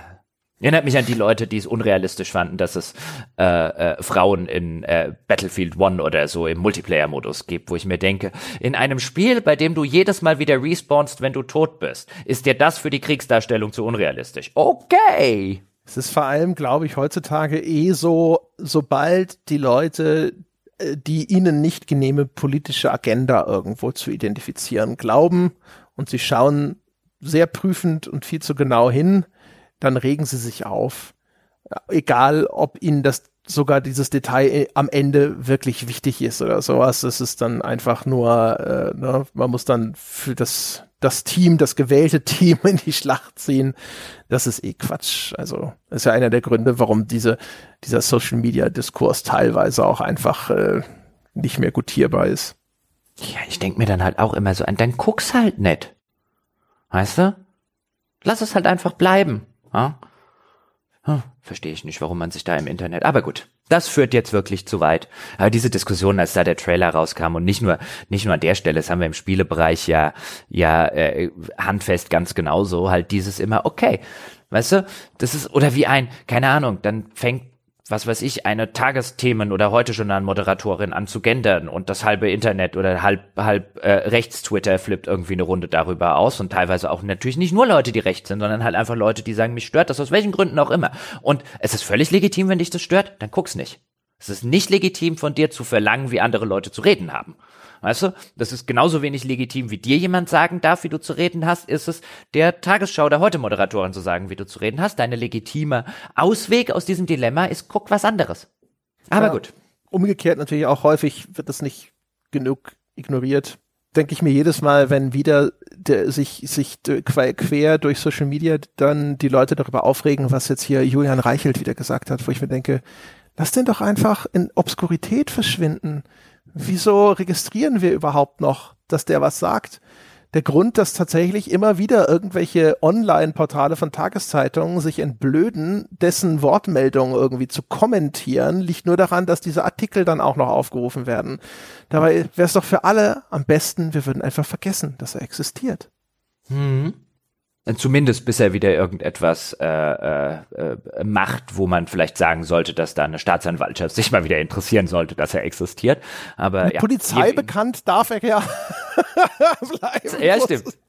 Ja. Das ist die Berühmtheit, die wir ihm zugestehen. Er darf ja. Polizei bekannt sein. Ganz genau, ja. In den, in den äh, Wachstuben der Republik, da darf sein Gesicht gerne irgendwo ausgedruckt an der Wand hängen. Und äh, ja. vielleicht, vielleicht darf auch der Verfassungsschutz seine Tweets lesen und so. Das ist vielleicht auch keine schlechte Idee, aber wir müssen es nicht tun. ja, ganz genau. Ja, weil, weil hat man ja voll das Gefühl, das steuert jetzt auch genau in dieses äh, Segment rein, was es in den USA schon lange gibt, ne, in diesen, diese rechte Mediensphäre, die sich eigentlich nur durch Provokation und äh, Geschmacklosigkeit irgendwie am Leben erhält. Und da, da sollte man eigentlich die Sauerstoffzufuhr direkt abdrehen. Schön wäre das. Ja, vor allen Dingen, das sind dann halt so Leute, die, ähm, die sich dann in Anführungszeichen trauen, ähm, öffentlich zu sagen, was halt ein gewisser Teil nur denkt und sich nicht traut, halt öffentlich halt schamlos, zu sagen. Ja. ja, genau. Das, was die anderen Leute sagen, ein, ich sag das jetzt lieber nicht, sonst hält mich jeder für einen rechten Spacko und der Julian Reichel, hold my Bier. ja, genau. Ach, naja. So, jetzt sind wir aber wirklich weit vom Thema weggekommen, meine ja, gut, Damen aber, und Herren. In, in Julian Reichelt das im Podcast ist nie verkehrt. Nee, nee, nee, nee, das wird auch nicht. Äh, nein, nein, nein, nein. Ja, den haben wir schon noch untergebracht, ja. Das kann auch eine fortlaufende Serie sein, ja. also, beschwere mich nicht, aber daran erkennt man immer ganz gut, wenn ein Thema zumindest vorläufig ausdiskutiert ist. Und jetzt würde ich einfach mal sagen, dieser Zustand ist erreicht. Insofern, euch da draußen, Erstmal vielen Dank fürs Zuhören. Vielen Dank, dass ihr bis zum Schluss dabei geblieben seid. Würden wir unsere Metrics jemals anschauen, würden wir an dieser Stelle zufrieden nicken. Eine Metric, die wir uns tatsächlich regelmäßig anschauen, ist die Anzahl unserer Abonnenten. Da könntet ihr diese Zahl ein bisschen nach oben treiben, indem ihr auf gamepodcast.de, also Entschuldigung, da habe ich ein S verschluckt, gamespodcast.de slash Abo vorbeischaut oder auf patreon.com slash auf ein Bier oder ihr könnt uns auch direkt abonnieren auf äh, Apple Podcast, direkt aus der App heraus. Ihr könnt auch sogar bei Steady direkt vorbeischauen und dort ein Abo abschließen. All das ist möglich. Damit unterstützt ihr das fortlaufende Gedeihen dieses wunderbaren Podcasts und wir würden uns sehr freuen. Freuen tun wir uns übrigens auch, wenn ihr kein Geld ausgibt und uns einfach nur ein paar nette Worte mitteilt, zum Beispiel auf iTunes oder ihr könntet uns auch folgen auf Spotify. Und diskutieren könnt ihr mit uns über diese Folge und alles, über das ihr sonst so diskutieren möchtet unter forum.gamespodcast.de. bekannt bei Land und Leuten als das weltbeste Spieleforum, weil so angenehm, so intellektuell hochtrabend, so gut moderiert und wohltemperiert. Das soll es gewesen sein für diese Woche. Wir hören uns nächste Woche wieder. Bis dahin.